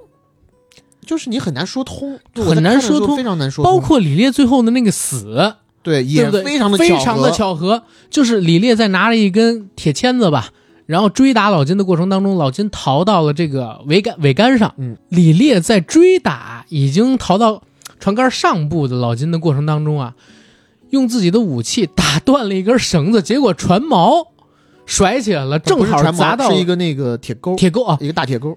结果船上的大铁钩应该就是钓鱼货的那种上百斤重的那种大铁钩，甩起来了，居然正好砸到了李烈的后脑脑勺。然后他就死了。李李烈血染当场，然后下一个镜头是刚倒地，海警就来了，啊！神兵天降，神兵天降，海警就来了，来得特别巧，然后又把老金给带走。但老金毕竟没杀人嘛，通过这个现场的指纹比对等等，他们能知道李烈到底是因为什么死的。嗯，然后就是我们接着说的再后边的最后一场戏，解谜的戏，是日本的警察阿布利嗯，来到了中国，来到了中国是为了给这个呃老金带金丽娜的遗物。对这个遗物是啥呢？这遗物是一个默默的账号不是不是是这样，是衣服，然后日志，嗯还有手机 APP 的这个，还还有手机，然后手机密码破解了，里边有他程序上边的聊天记录等等东西，把这些东西带给老金，并且他跟老金讲了一下整个事件的真相应该是怎样的。金丽娜是挨了十七刀，嗯但是这十七刀通过握刀姿势和伤口的比对，并不是他人刺的，是他自己刺的。嗯。老金一下惊了，为什么他为什么要杀自己十七刀？你通过他的日志应该能了解清楚，所以老金就看了一下金丽娜的日志，发现，当然，其实电影当中全篇都是在用金丽娜的日志做叙事的点影，然后给你去点缀它做的，会有一个倒叙的状态，就是到最后是揭开吧？对，嗯，它会呃间断性的插入金丽娜在日本生活的那段时光，到底是发生了哪些事？老金看了金丽娜日志才知道，原来金丽娜在八岁，她和顾红离婚之后，跟她一起生活的日子都不开心。嗯老金对待孩子的教育方式是很高压的，比如说金丽娜发了烧，老金会选择给他物理降温，而不给他吃药，而且是强行让他不许吃药，必须用自己的这种治病的方式来缓解疼痛。老金因为是军人出身，知道金丽娜怕水，还会逼着她学游泳。嗯，用一根绳子在岸上牵着，让金丽娜自己一个人在深水区里边学游泳，也是让金丽娜非常的恐惧。金丽娜喜欢小动物，但是老金会拿那个我们以前杀虫杀杀苍蝇那种杀虫剂嗯。去虐待这些动物。金丽娜很恐惧老金，然后呢，还有类似于嗯，就是老金经常要出海，对出海。不会回来，所以对于金丽娜来讲，这么大一个空空荡荡的房子，她其实是很只有惧怕的。她的一个唯一的安全港或者安全岛就是那个壁橱，他的衣柜。然后他自己在回忆里面说，他自己小的时候最长时间在衣柜里面一个人待了十一天，对，直到老金回来。老金回来，而老金回来可能对他也没有那么多的交流，嗯，在老金看来，这些都非常的正常。但是你想，金丽娜是一个八岁就失去了母亲，只能和老金在一起生活的女孩，在她而言，这样的日子可太煎熬了。所以她选择去日本留学，也是为了逃离这个父亲。嗯而且他中间有讲到一点，这一点我看到其实还挺嗯。呃有感触的，因为因为在电影里面，金丽娜说，她中间有一段是她父亲和母亲在共同在推卸这一个、嗯。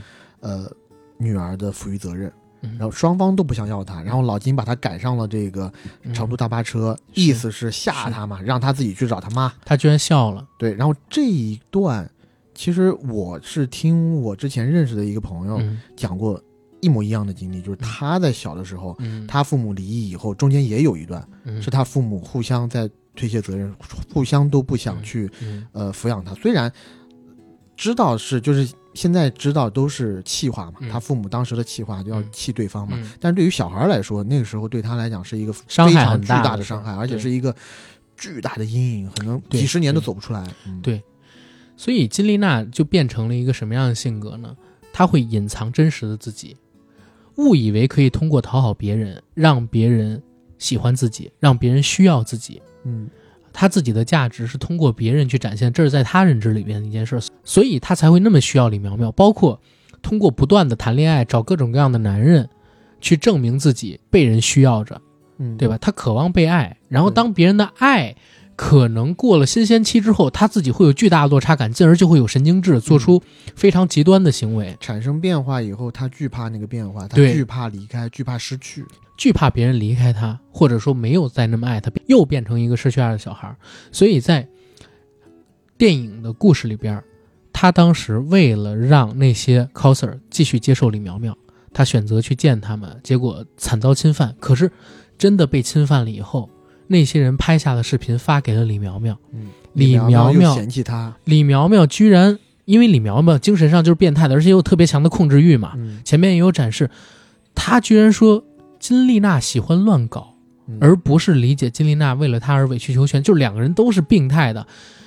他呢就殴打金丽娜，并且言语上边辱骂她。金丽娜为了证明自己对然，后金丽娜为了挽求他，还要在一起，别走，对，对然后所以向他证明自己有多爱多爱他，然后他证明的方式就是自残嘛。就是用刀捅自己。嗯现在你相信了吗？现在你相信了吗？然后警察的说法是，屋子里边有很多李苗苗的脚印，沾着血的脚印，但是他没有握刀的痕迹。嗯，就李苗苗看着金丽娜捅了自己很多刀，她自己是惧怕的，对，也慌了。也慌了。然后他没有报警，他离开了这个房子。而且我我讲真，就是这件事儿呢，嗯，我不知道是剧作上的一个 bug，啊还是真的李苗苗就彻底不爱金丽娜，嗯，因为他也没有叫幺二零。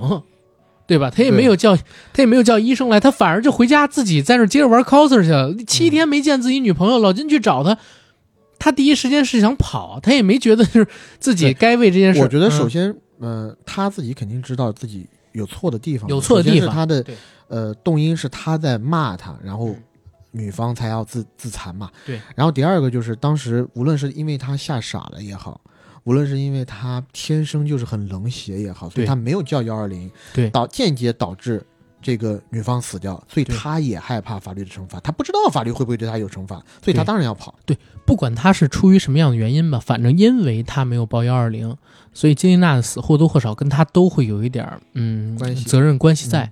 应该那个叫什么呢？忽视他人生命权，对吧？忽视他人生命权应该有这个责任嘛？最近我也学到这个词，所以他是有恐惧感在的。而老金知道这件事之后，整个人就崩溃了。他开始复盘刚才我们所提到的他和金丽娜相处过程当中的每一个瞬间，然后阿布里还跟他说了一个特别恐怖的事实，嗯，这个事实就是你当时下午六点多接到了一个电话，但这个电话很有可能是误拨的，你女儿根本就没想过跟你求救，她不抱给你任何的希望。对她在人间已经不抱任何的希望，对他对于人间的这些所谓呃，她自己觉得自己是没有避风港的，对，她为什么最后都不是她的选择。没错，她最后为什么要逃进那个衣橱，或者说壁橱，就是因为小的时候她你在出海的时候会躲到衣柜里边去嘛，嗯，对不对？然后他在衣柜里边感受到恐惧的时候，会去画太阳，画太阳。那当他自己捅了自己十七刀，也没有安全感，面临死亡的那一刻，他选择自己躲进壁橱里，就是酒店的壁橱里，用血去画太阳，嗯一直画太阳，画了几个小时才死掉。其实电影的一开场，就是金丽娜一边吐着血，一边流着血，用手指沾血，在壁橱里边画太阳的这样的一个镜头，对对吧？所以到这儿，整个故事已经给你解出来了，李苗苗没有杀人。当然，金丽娜的死跟李苗苗也有关系，但金丽娜的悲剧归根结底是因为自己的父亲、自己的原生原生家家庭。对，然后这儿基本上整个剧情我们就已经捋完了啊。从这儿可以看得到，和我们之前聊到的《涉过愤怒的海》原著相比，非常不同。嗯当然，底跟根儿还是有一些原色是比较像的啊。你比如说，《涉过愤怒的海》原著里边是老金说：“我到底是什么时候失去女儿的？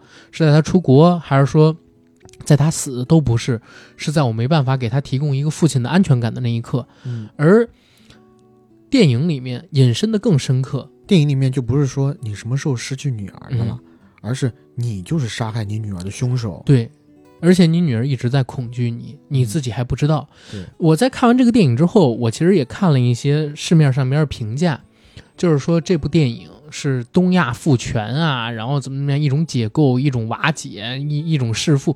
我倒觉得并不能这么说。为什么不能这么说？因为好像现在只要一提到“东亚父权”四个字，它就是一个彻底的贬义词。全世界都有这样的父亲，没有必要给他冠上“东亚”两个字。我自己理解这个故事的时候，我跟 AD 说，这更像是曹保平对自己以往作品的一种颠覆。嗯，因为我自己回想曹保平他有史以来的电影啊，我不说以前他电视剧作品，我看过的也比较少。从《光荣的愤怒》里边的吴刚，然后再到《追凶者也》里边的刘烨，然后再到《烈日灼心》里边的段奕宏，《李米的猜想》里边的邓超，他这些男性角色身上都有很大的共性。我刚才提到这几个男性形象都有很大的共性，然后这些共性包括但不限于自大、粗暴，甚至呢情绪化，而且在家庭的关系当中，他并不擅长以爱做表达，同时思考问题的时候呢也很自我中心制。你想想，段奕宏跟他妹妹那个王珞丹两个人的交谈跟对话，如何推测案情的，特别的刚愎自用。而刘烨他扮演的《追凶者也》里边那个角色，虽然有孩子，跟自己的孩子相处关系还相对比较融洽，但那个孩子是个男生，并不是女生，也是一个单亲家庭。你换成一个女孩跟刘烨在《追凶者也》里边那个人设一起生活，有没有可能又是一个金丽娜？嗯所以在我看来，他是把整个自己以往电影作品里边的人物男性的形象最大的那些共性做了一个彻底的反思。嗯，彻底的推翻，就是在这样的性格下，在这样的一个人格下，其实对于原生家庭而言是一个巨大的负面影响。嗯，然后最终会导致巨大的悲剧，自己对以往塑造过的那些男性形象的一个反思。嗯，嗯我在看的时候，其实因为呃对曹保平导演之前的那些电影记得没有阿甘这么详细啊，所以我没有呃产生这种想法。但我唯一的一个想法就是，因为我看的就是近嘛，嗯，如果时间长一点，可能就大概率就也是忘了很多了。是你继续。呃，我今天看完的一个想法就是，跟他自己的上一部作品《狗十三》里面所要描述的一些东西是有一些共通的。嗯他也是在对所谓打双引号的父爱去做一个批判，对甚至是从某一个方面非常凛冽、非常呃可怕、残忍、残酷的角度去做一个嘲笑。对我自己是感觉看到最后，呃，因为我刚刚在看这个呃。涉过愤怒的海的豆瓣评论区的时候，我发现有一条评论区特别的，这条评论说啊，这部电影实在太差了，把一切问题最后都推给了原生家庭的教育，却忽视了人性自己的恶，最后还要强行用父爱升华，恶心死了。看到最后，如果你还觉得这在讲父爱的话，我觉得这太可笑了。我觉得看到最后，我的通篇感受是，他他用这么长的时间，用最后那个基底，用最后那个反转去嘲笑了、嘲讽了之前嗯，所有黄渤做的努力。对一个是黄渤，一个是李烈，对，这两个角色是彻底的用最后的底否定到了他们之前的所作所为他。之前所做的那一切都是非常可笑的。对，嗯。就两个人通篇，我爱我的儿子，我爱我的女儿，我为了我的儿子救我的儿子，我为了我的女儿为他讨回公道。嗯。但其实等到最后的底公开，李烈其实是最恨他儿子的，嗯。而黄渤从来没有理解过，甚至说他这次报仇的动因嗯，最大的原因并不是爱自己的女儿。是我觉得最可悲、最可悲的就是我之前我们之前聊的那句话，嗯。就是、呃，很多的父母在片中，像老金这样的父母，嗯他在用他自以为爱孩子的方式爱爱孩子，但其实那种方式对孩子好，嗯对孩子而言其实并不见得是好。啊、老金，老金对于他一个单身父亲来说，他觉得可能自己赚更多的钱，嗯。让自己的女儿啊嗯。在物质层面上达到跟同龄人一样的标准，甚至比同龄人更好，嗯。这才是爱自己的小孩儿。对。然后要就因为他自己是单身父亲，很可能啊，嗯。他觉得要让女儿刚强一点，对他不能让女儿就特别的软弱。但是每一个小孩的个性是不一样的，你没有办法用一个强行的模子去刻塑去去塑造他，嗯而且在呃。那么长的时间里面，一个单身的父亲，你去赚钱的时候，你完全忽视掉了对小孩的陪伴。对而且还有一个问题，这个问题是什么？很多人都会因为自己是个父亲，所以我要演父亲，嗯，我要做父亲该做的事儿，但实际上他并没有对自己是个父亲该做什么有非常清晰的判断的，嗯，对吧？老金做的很多行为，因为我是他爸，我必须要做他爸该做的事儿，他爸应该是要这样做的。是不是因为在呃我们国家很长的一个时间段里，呃人们的固有印象就是哎父亲父主外，嗯然后母主内嗯，然后我作为父亲，我其实只要干好我的分内事，分内事是什么呢？就是支撑这个家庭，嗯，然后我得给这一家。以前在古代的时候，最古老的时候就是打猎，那呃封建时代也是挣钱，然后，现在自不必说了，挣钱和社会地位，我给你有一个特别殷实的生活，这就是我该做的。至于陪不陪你、陪伴你怎么样，那不是我要考虑的是对吧？啊女性该做的一些事儿，嗯但完全其实，在现在这个阶段，或者说我们看完电影以后，我们知道嗯。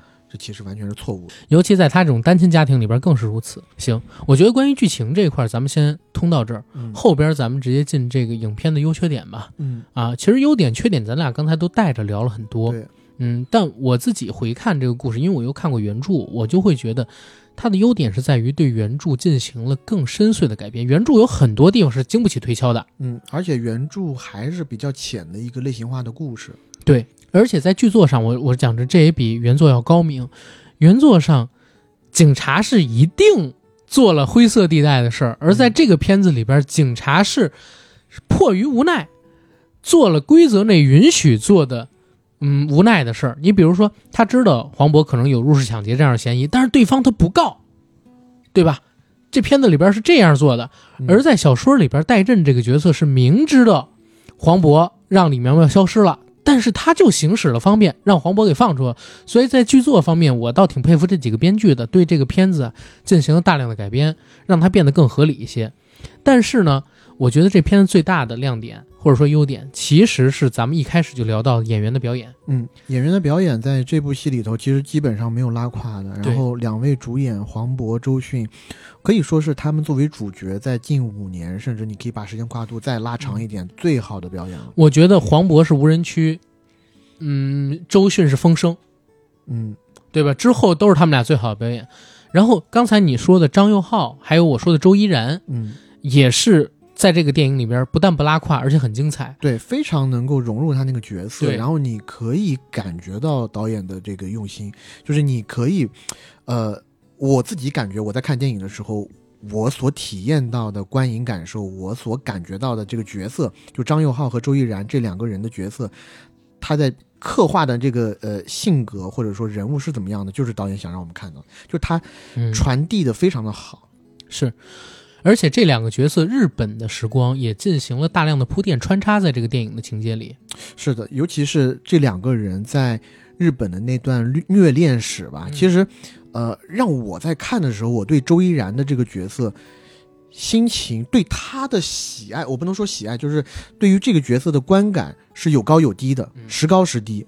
最开始，随着电影一开始，我们知道他是这个受害者，对他当然是同情的，但是到影片中段以后，我们会发现，其实这个角色自己有自己的问题。是，当到影片后段的时候，才发现啊，原来他的所有问题又是因为他他的原生家庭，嗯才又会感觉，呃，这个比较的痛心。对但是中间还有一小段时间是有一种很复杂的情感，就是一方面是没有那么喜欢他，或者说喜欢不上这个角色，嗯另外一方面就是怒其不争，就他怎么一而再再而三的进入同一条河流，难说就是恋爱重蹈覆辙。对，对，这两个年轻男女的相遇，其实我们刚刚在复述剧情的时候提到过一嘴，就是当金丽娜在日本留学的时候，勤工俭学嘛，她去一个日本的女仆店打工，在街上招揽生意的时候，无意间发现了当 coser 的这个张佑浩，嗯。也就是李苗苗，然后她当时也是突发奇想，她觉得自己已经。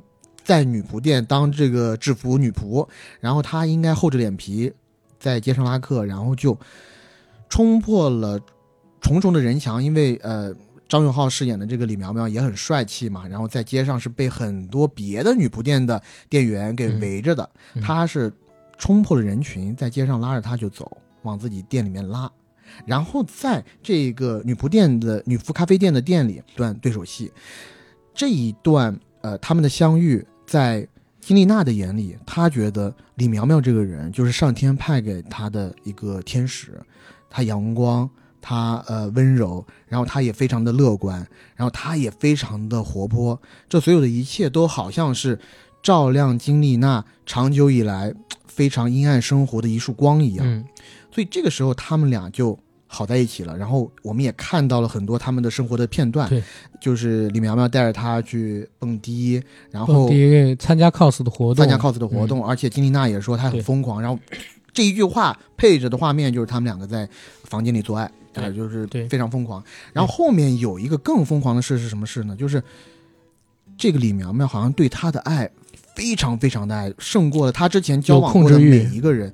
一是有控制欲，二是他会嫉妒。嗯他的嫉妒是怎么样呢？他连金丽娜的鞋子都嫉妒，因为嗯。他觉得是这些鞋子带着金丽娜走的，所以嗯。他们两个中间有一个小的情趣或者说是怪癖，嗯。就是当他们两个人每一次相见的时候，李苗苗会把金丽娜的一双鞋给丢出窗外，嗯。而这一个怪癖引申到他们交往的后来的时嗯。候，也会发现有一个问题，就是当这个金丽娜嗯，发现金丽娜作为病态是享受这件事儿，对她非常享受。第一次听到的时候可能有点震惊，但是第二次，呃，但是她在呃听完之后就欣喜，对听完之后就非常的欣喜，觉得啊，竟然在世界上有一个人这么的爱我。嗯，所以当她在某一次。他想让李苗苗在做这样事情的时候，但李苗苗当时在玩 Switch 的一个游戏机，他就是可能是也是新鲜感过了。嗯，金丽娜给他一双一双鞋，其实一只一鞋，只鞋，让他干同样的事情啊，因为他在打游戏嘛，所以他就很敷衍的把这个鞋给丢出窗外。嗯对，但这时候金丽娜就发疯了，对着镜头是咆哮。嗯，然后我们作为观众像以，前那样扔，对，我们作为观众，第一反应是摸不着头脑，然后随着金丽娜自己说出来，像以前那样扔，嗯。就是隐含深情的也好，然后或者说是一双鞋扔出去也好，总之金丽娜觉得你刚刚扔的太敷衍。嗯。所以在这个片段以后，其实他们两个是短暂分手过一段时间的。然后在分手期的时候呢，其实哎，有一个人向金丽娜示好，对，就是他去打工的另外一个场所，一个 Seven Eleven 一样的呃便利店，他的店长他对他表白，然后两个人也成了情侣，然后生活在了一起。对，但是他们在生活的过程当中，呃，在某一个时间段，金丽娜发现，嗯，这个店长好像没有以前那么喜欢她了。对，就也大家都知道，对对肯定是有热恋期的嘛。当热恋期稍微过了以后，而且是在一个可能凌晨那样的一个时段，那个店长在半梦半醒之间，其实也是做了一些和之前对金丽娜的一些举动其实不一样的事儿。简单来讲就俩事儿。第一个事儿呢是，他以前会在金丽娜洗完澡之后，觉得金丽娜的手很凉，会帮她捂，哪怕自己半睡半醒。但是相处一段时间之后，就不愿意碰金丽娜的两手了，嗯，还是更想直接睡觉。金丽娜就会很失望。对，但是这个片子里边也讲，金丽娜病态到她会自己主动把手伸进冰箱里边去烘凉，嗯，然后就为了让别人给她捂手，这样能让她体会到被需要、被呵护的感觉。然后这是一个事儿，第二个事儿呢是她尝试的像和李苗苗在一起的时候一样，让他扔自己的鞋子，告诉他鞋子会把自己带走，但是店长不会做这样的事儿。对，店长会把鞋子给他递回来。对，他会觉得哦，他没有李苗苗那样爱我。然后当他分析，饶了不像李苗苗那样爱我，你又不像你自己以前那样爱我，你到底是因为什么？结果找来找去，找来找去，翻遍了整个的屋子，翻到哦，原来店长曾经有过一个初恋女友，但这初恋女友究竟是店长一直放在心里，拿别人做替代品，还是他自己脑补出来的剧情？我更倾向于是他脑补出来的吧。是，然后他就做了非常极端的事，他把店长送他的礼物那对耳环留给店长，而那对礼而那对耳环上是沾血的，嗯我可以相信是他自己从耳朵上拽下来的，嗯对吧？而且把店长的家翻的也是一团乱，他离开了店长，然后自己一个人啊走在雨夜当中。这个时候找了李苗苗，没有，这个时候李苗苗给他发了照片，照片就是被那几个朋友欺负的照片。嗯对，然后他去找李苗苗，跟李苗苗复合，而且他还是自己先道歉，对，对吧？说自己做错了，然后后边呢，李苗苗已经跟他复合了，他还要苗苗跟我复合，但他可能还没原谅我，我要求他的原谅，我该怎么得做呢？一些事儿。对，我要去求那几个人，让他们再重新接受李苗苗，对吧？所以这时候他去找那几个人的时候，才嗯发生了，呃，老金去到日本性想侵的那个事儿，对性侵的那个惨案。对所以李苗苗他们这两个角色确实也是比较，但我也讲真，嗯，优点是这两个角色演的都很好了啊，嗯就是很让我们信服。但同样是缺点的地方在哪儿？就是这个片子的剧作里边，第一，对二次元文化的 coser 啊过于刻板，嗯就是在这个片子里边有二次元在的地方，有 coser 在的地方，有一种让你感觉群魔乱舞的塑造，嗯，对吧？是就是导演他们对这种文化当然是呃之前有做过研究，对对但是在这里面就简单的符号化了。符号化，而且甚至呢会把它做成一个好像神经兮兮的对固有的标签。尤其有一场戏是呃，老金坐在车出租车上，然后往会场赶，嗯然后在会场大道的两边嗯全都是 coser，然后 coser 因为 coser 都是很外放的嘛，他们去跟坐在出租车里面的老金做一些互动，但是那些 coser 的妆容有的是一些比较嗯恐怖的一些动漫人物，对所以配置的音乐也是非常阴沉然后突然一下吓他，有一种恐怖片的手感。对，呃，所以在我看的时候，确实那段也让我挺不舒服的。你知道我当时看到那段镜头，我立刻就知道从哪儿来的了。嗯呃，去年不前几年开始有一个系列视频在油管上巨火，就是有人开着车拍费城的肯辛顿，嗯。然后两边都是瘾君子，嗯。那些瘾君子瘦的皮包骨头，然后走路的姿势呢又像僵尸又不像人，对不对？然后他也是用这种车辆在开行的过程当中慢镜，嗯。然后一个机位固定在那儿，然后拍车辆行驶的时候街边那些行进的人。然后这一次，哎，我在这片子里边看到同样的手法，然后同样的表现方式，应该是从那个镜头里边获取到的灵感。你想，但那是拍瘾君子们，这个是拍嗯 coser，、确实，我在看那个镜头的时候，我确实是有一些不舒服的，就觉得太过于把这整个群体的印象都往一些负面的负面的形象方向上去转，我觉得不太好。然后再有一个，其实我讲真，这片子缺点还有一个非常大的地方，嗯就是各种地方强行巧合。巧合是这个片子最大的一个毛病，就是如果没有这些巧合的话，这个片子你的故事都说不通。对，呃，有巧合其实也很难说通。对，有巧合也会让人家觉得，哎，这难道就是所谓的上帝视角？就是上帝制造了这些巧合，让你们都碰在一起，就太过于戏剧化了。而且对于李苗苗这个人物，我觉得其他地方塑造的都非常成功，除了一点，也正是一点，就是我觉得他完全可以不是一个 coser。嗯对于他 cos 的这一个去塑造，嗯，他有点太喜欢这个东西了吧？你在逃亡的过程当中，你也有必要去参加参展吗？对，你也有必都什么时候了？你明明就在躲着，你还得穿着，嗯而且还有一个问题是，coser 难道只能 cos 一个吗？我在朋友圈里面有认识一些 coser，他真的他可以 cos 很多的不同的动漫角色，嗯难道他这么喜欢死神？他有可非。得是同一个角色、同一套衣服，嗯。然后反复的被老金发现，有有可能的，有可能是有可能，但只是说在这部电影里面，你这样去做，就会觉得太巧了，都已经不是无巧不成书了。而且我还有一个觉得很可惜的点，你知道我以前有看过一个同样是以愤怒，然后呃不止一个，好几个了啊，以愤怒去往上做的电影，有一个是前几年刘德华演的《拆弹》，嗯《拆弹二》，《拆弹二》就是一个愤怒在不断累积的过程，到最后彻底爆发，嗯对不对？然后还有一个就是《怒火》，《怒火》也是谢霆锋跟甄子丹两个人越来越愤怒，越来越愤怒。嗯然后如果更极致的话，以前杰森斯坦森有过一个片子叫《怒火攻心》，嗯那部片子全程基本上就没停过，一直在跑，就发生在半天一天里边的故事吧。嗯男主角也是怒火一直在积压，然后越来越强烈，越来越强烈，把影片的节奏往上提。我本来想看《涉过愤怒的海》里边的黄渤，也是这样，也是这样嗯，就是愤怒值一直往上顶，一直往上顶，一直往上顶，然后到最后可能抓到李苗苗那一刻的时候，有这样的一有个疯狂抒发嗯对疯狂的抒发。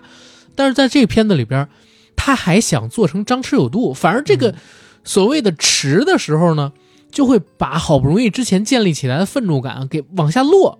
我觉得是有几个问题，我嗯一看完我就和我的朋友讨论，我说，首先这个电影出来啊，我觉得有一部分观众是非常不满足的，就是，呃，可能很多观众在看了预告片以后，他想要去看到的是一个可能情节较为简单，但是情绪抒发的更淋漓尽致复仇仇的故事故事。嗯但这部电影呢，明显它不是在讲复仇。对，呃，第二个原因，也是我真的是这么觉得的。如果做成一个非常简单的复仇故事的话，这个电影是，我觉得不能说百分之百，大概率真的没有办法上映，对而且过不了审。但现在有一个问题，也是这片子我不能算是缺点，或者说怎么样，但肯定是一个巨大的争议点。嗯，它的预告片上写的弄他，对，然后写这个十八岁以下严禁观看什么的算，不算预告片？对，是不是有一点货不对版？十八岁以下严禁观看，不，倒不是严禁观看，就是不推荐观看。荐这个确实是这个我觉得没有问题，我们竖大拇哥。嗯，但是弄他这个你没弄啊，传语，最后，他其实对，其实就是有一些呃往类型片那边去导向。但是你这么说，其实你说弄他也不是杀他，嗯，对不对？到最后确实也是弄他了，但是这个东西，你比如说很多的观众啊，他们之前并没有看过曹小平的作品，或者说哪怕他们看过吧，他们更渴望看一个复仇故事。你前面已经，你想发出的预告片儿都是黄渤从车里边拖走李苗苗，嗯然后周迅在旁边疯狂叫着，然后就问他去哪儿了？去哪儿了？孩子去哪儿了？然后又是黄渤什么轮着番的打他、嗯骂他、糟蹋他，然后我这不我这小杂种我不弄他。嗯，就是这种预告片，大家期待的都是到最后黄渤一出去，影片质量肯定是 OK 的，嗯但是呢，货不对版。是。呃，这部影片其他还有一个优点，就是我们之前讲过的，就是它技法层面。嗯就这个电影镜头，我还是要说摄影，摄影太棒了。是曹保平所有电影里应该摄影技术上最好的一个。呃，对，技术非常纯熟，然后摄影非常之讲究，镜头方面用了特别多的叫 ECU 啊，就大特写。嗯，那些大特写给到这一些我们说国产梯队里面最顶级的演员的时候，真的是太享受了。就他们的每一个表情张弛有度，愤怒到极致，嗯然后真的能让你体验一个叫情绪过山车一样的感觉。嗯，但回到你刚刚讲的那一个点，就是说，呃，情绪值、愤怒值、愤怒值，，嗯，它其实到最后十五分钟左右的时候就没了。对，就突然一下，好像对很多，我相信对很多人来说是一个戛然而止。对，呃，但是我自己呢，我看电影的时候，我看到有一个地方的时候，嗯我是特别喜欢的。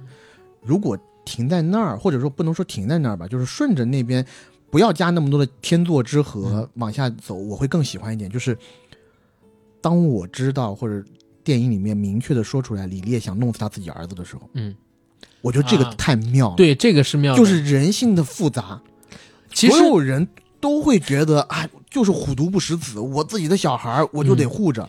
但不是啊，对于李烈这样的人来说，我操，太复杂了。他虽然是我的亲骨肉，但我的亲骨肉是真他妈不是个东西。他不是人，我叫李烈。我告诉你，李烈是我想看的那种，就是愤怒值。其实李烈一直在往上加，一直加，最后爆了。我当时有一个想法是，因为他已经和这个灯塔很近了嘛，嗯，我觉得当告诉这一切以后，李烈就是他，我可以理解他一下子神志有点错乱，但是当黄渤给他叫醒以后，他会先冷静一下，然后停住，然后不发一言，直接拿起刀或者干嘛的嗯。跳下船，然后游游游游到灯塔。你你这真过不了审。然后，对，当然过不了审，但只是说我当时看到那一幕的时候，我会有这种想象，就是直接进门，然后把门关上，然后黑黑幕，也不要讲他这个处刑的过程或者怎么样，嗯或者是不是真杀假杀，就一个开放性结局，嗯然后再给到这些黄渤这些人，所有的大家都知道会自首的自首啊，怎么样？嗯当然，这个就和导演想要表达的不一样了，就是导演表达的最后的那一笔，我觉我其实也是喜欢的，就是非常的唏嘘，就是黄渤所做的这一切，其实是一个巨大的嘲笑。对，但是那些巧合，我觉得是硬伤。这些巧合是一种创作上边儿，我不能说是偷懒了，嗯，但实在是太过于巧合了。你没有这些巧合，完全推不下。就三辆车这个事儿，你怎么说都说不通的。三辆车，然后从天台坠落，然后一次又一次的在街上就遇见对，李苗苗，你不是一个追查的过程，这个就让，哎呀，就是因为在一开始的那一种，我们说有一点点像谍战、谍对谍的那种气氛，在后面就完全消解掉了。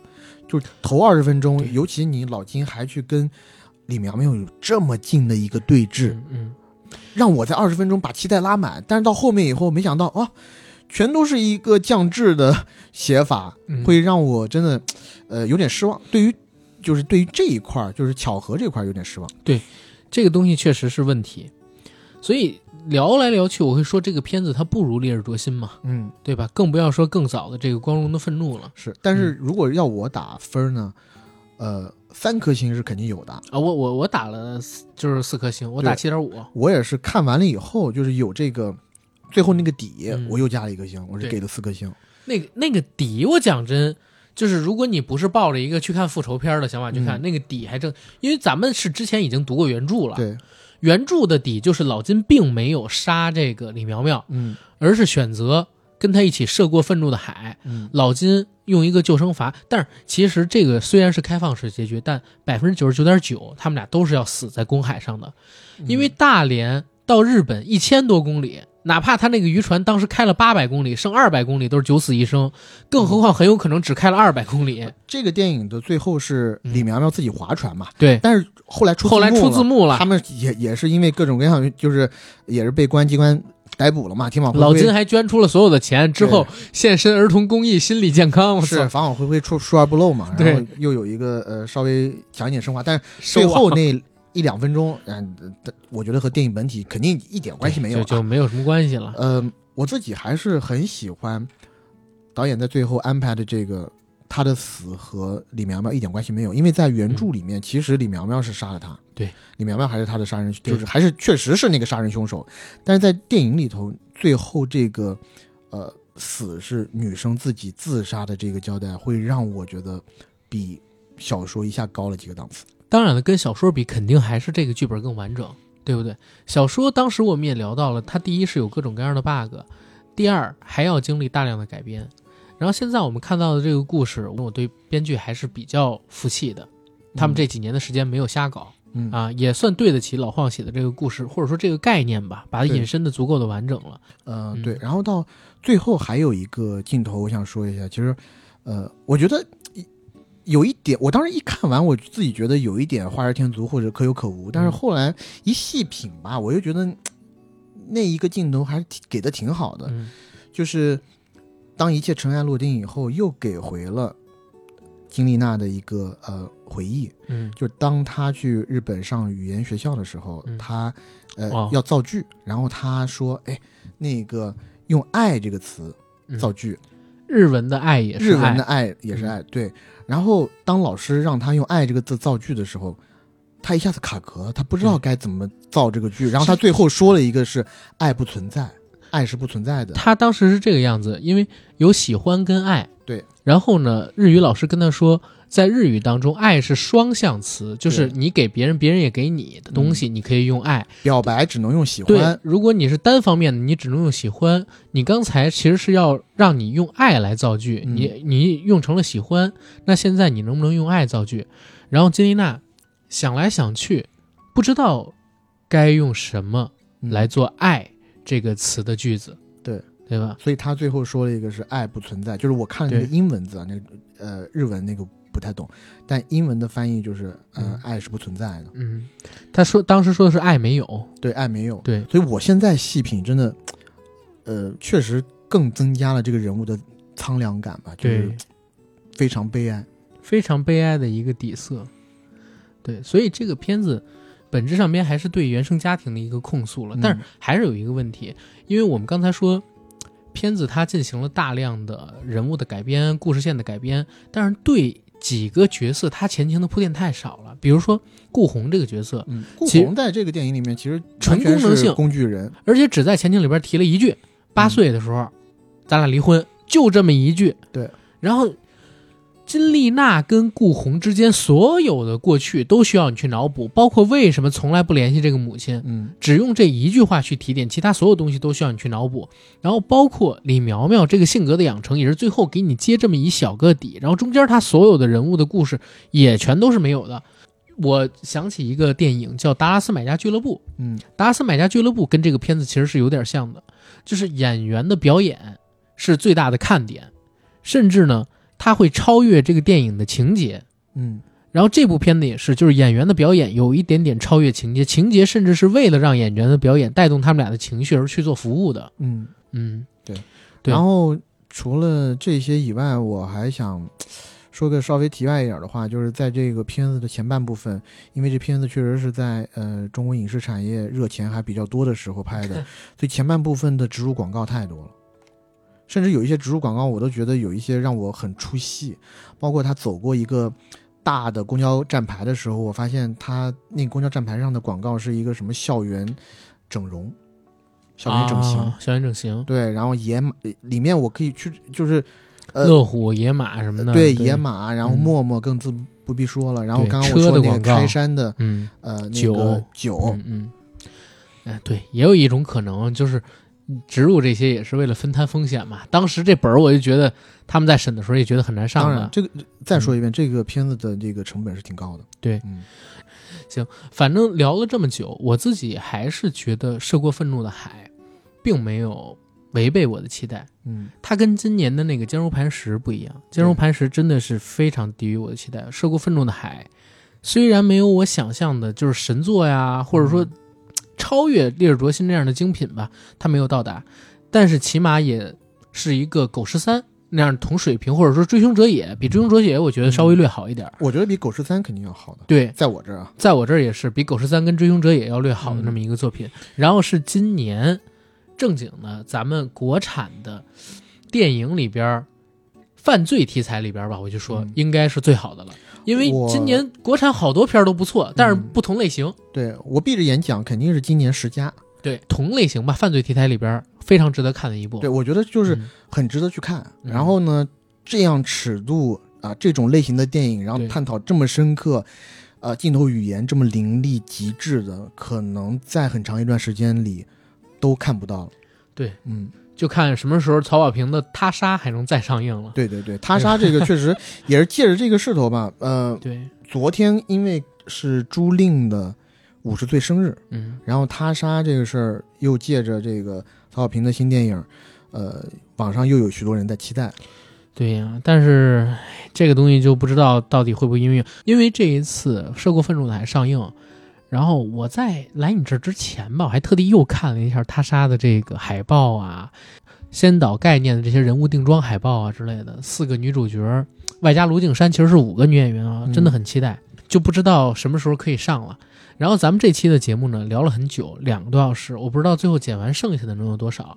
总之是把我跟 AD 两个人很期待的这部《涉过愤怒的海》，用我们俩自己觉得还比较全面的视角去聊了一下。嗯然后大家也可以在评论区里边补充一下，看看这片子有什么我们没提到的优点或者说是缺点。嗯，然后今天的节目到这儿就可以结束了。最后作为广告，硬核说已经在全网各大播客平台同步播出，欢迎各位收听、订阅、点赞、打赏、转发我们。想加群的加 J A C K I E L Y G T，让我们的管理员拉你进群，和我们一起聊天打屁。同时，想关注节目最新动态、主播最新官片动态的，欢迎在微博搜索 “AD 钙奶喝奶”以及“硬核班长”，关注我与 AD 的官方媒体账号。以上信息呢，我都会写在本期节目的附属栏里，欢迎大家加我们。拜拜。拜拜。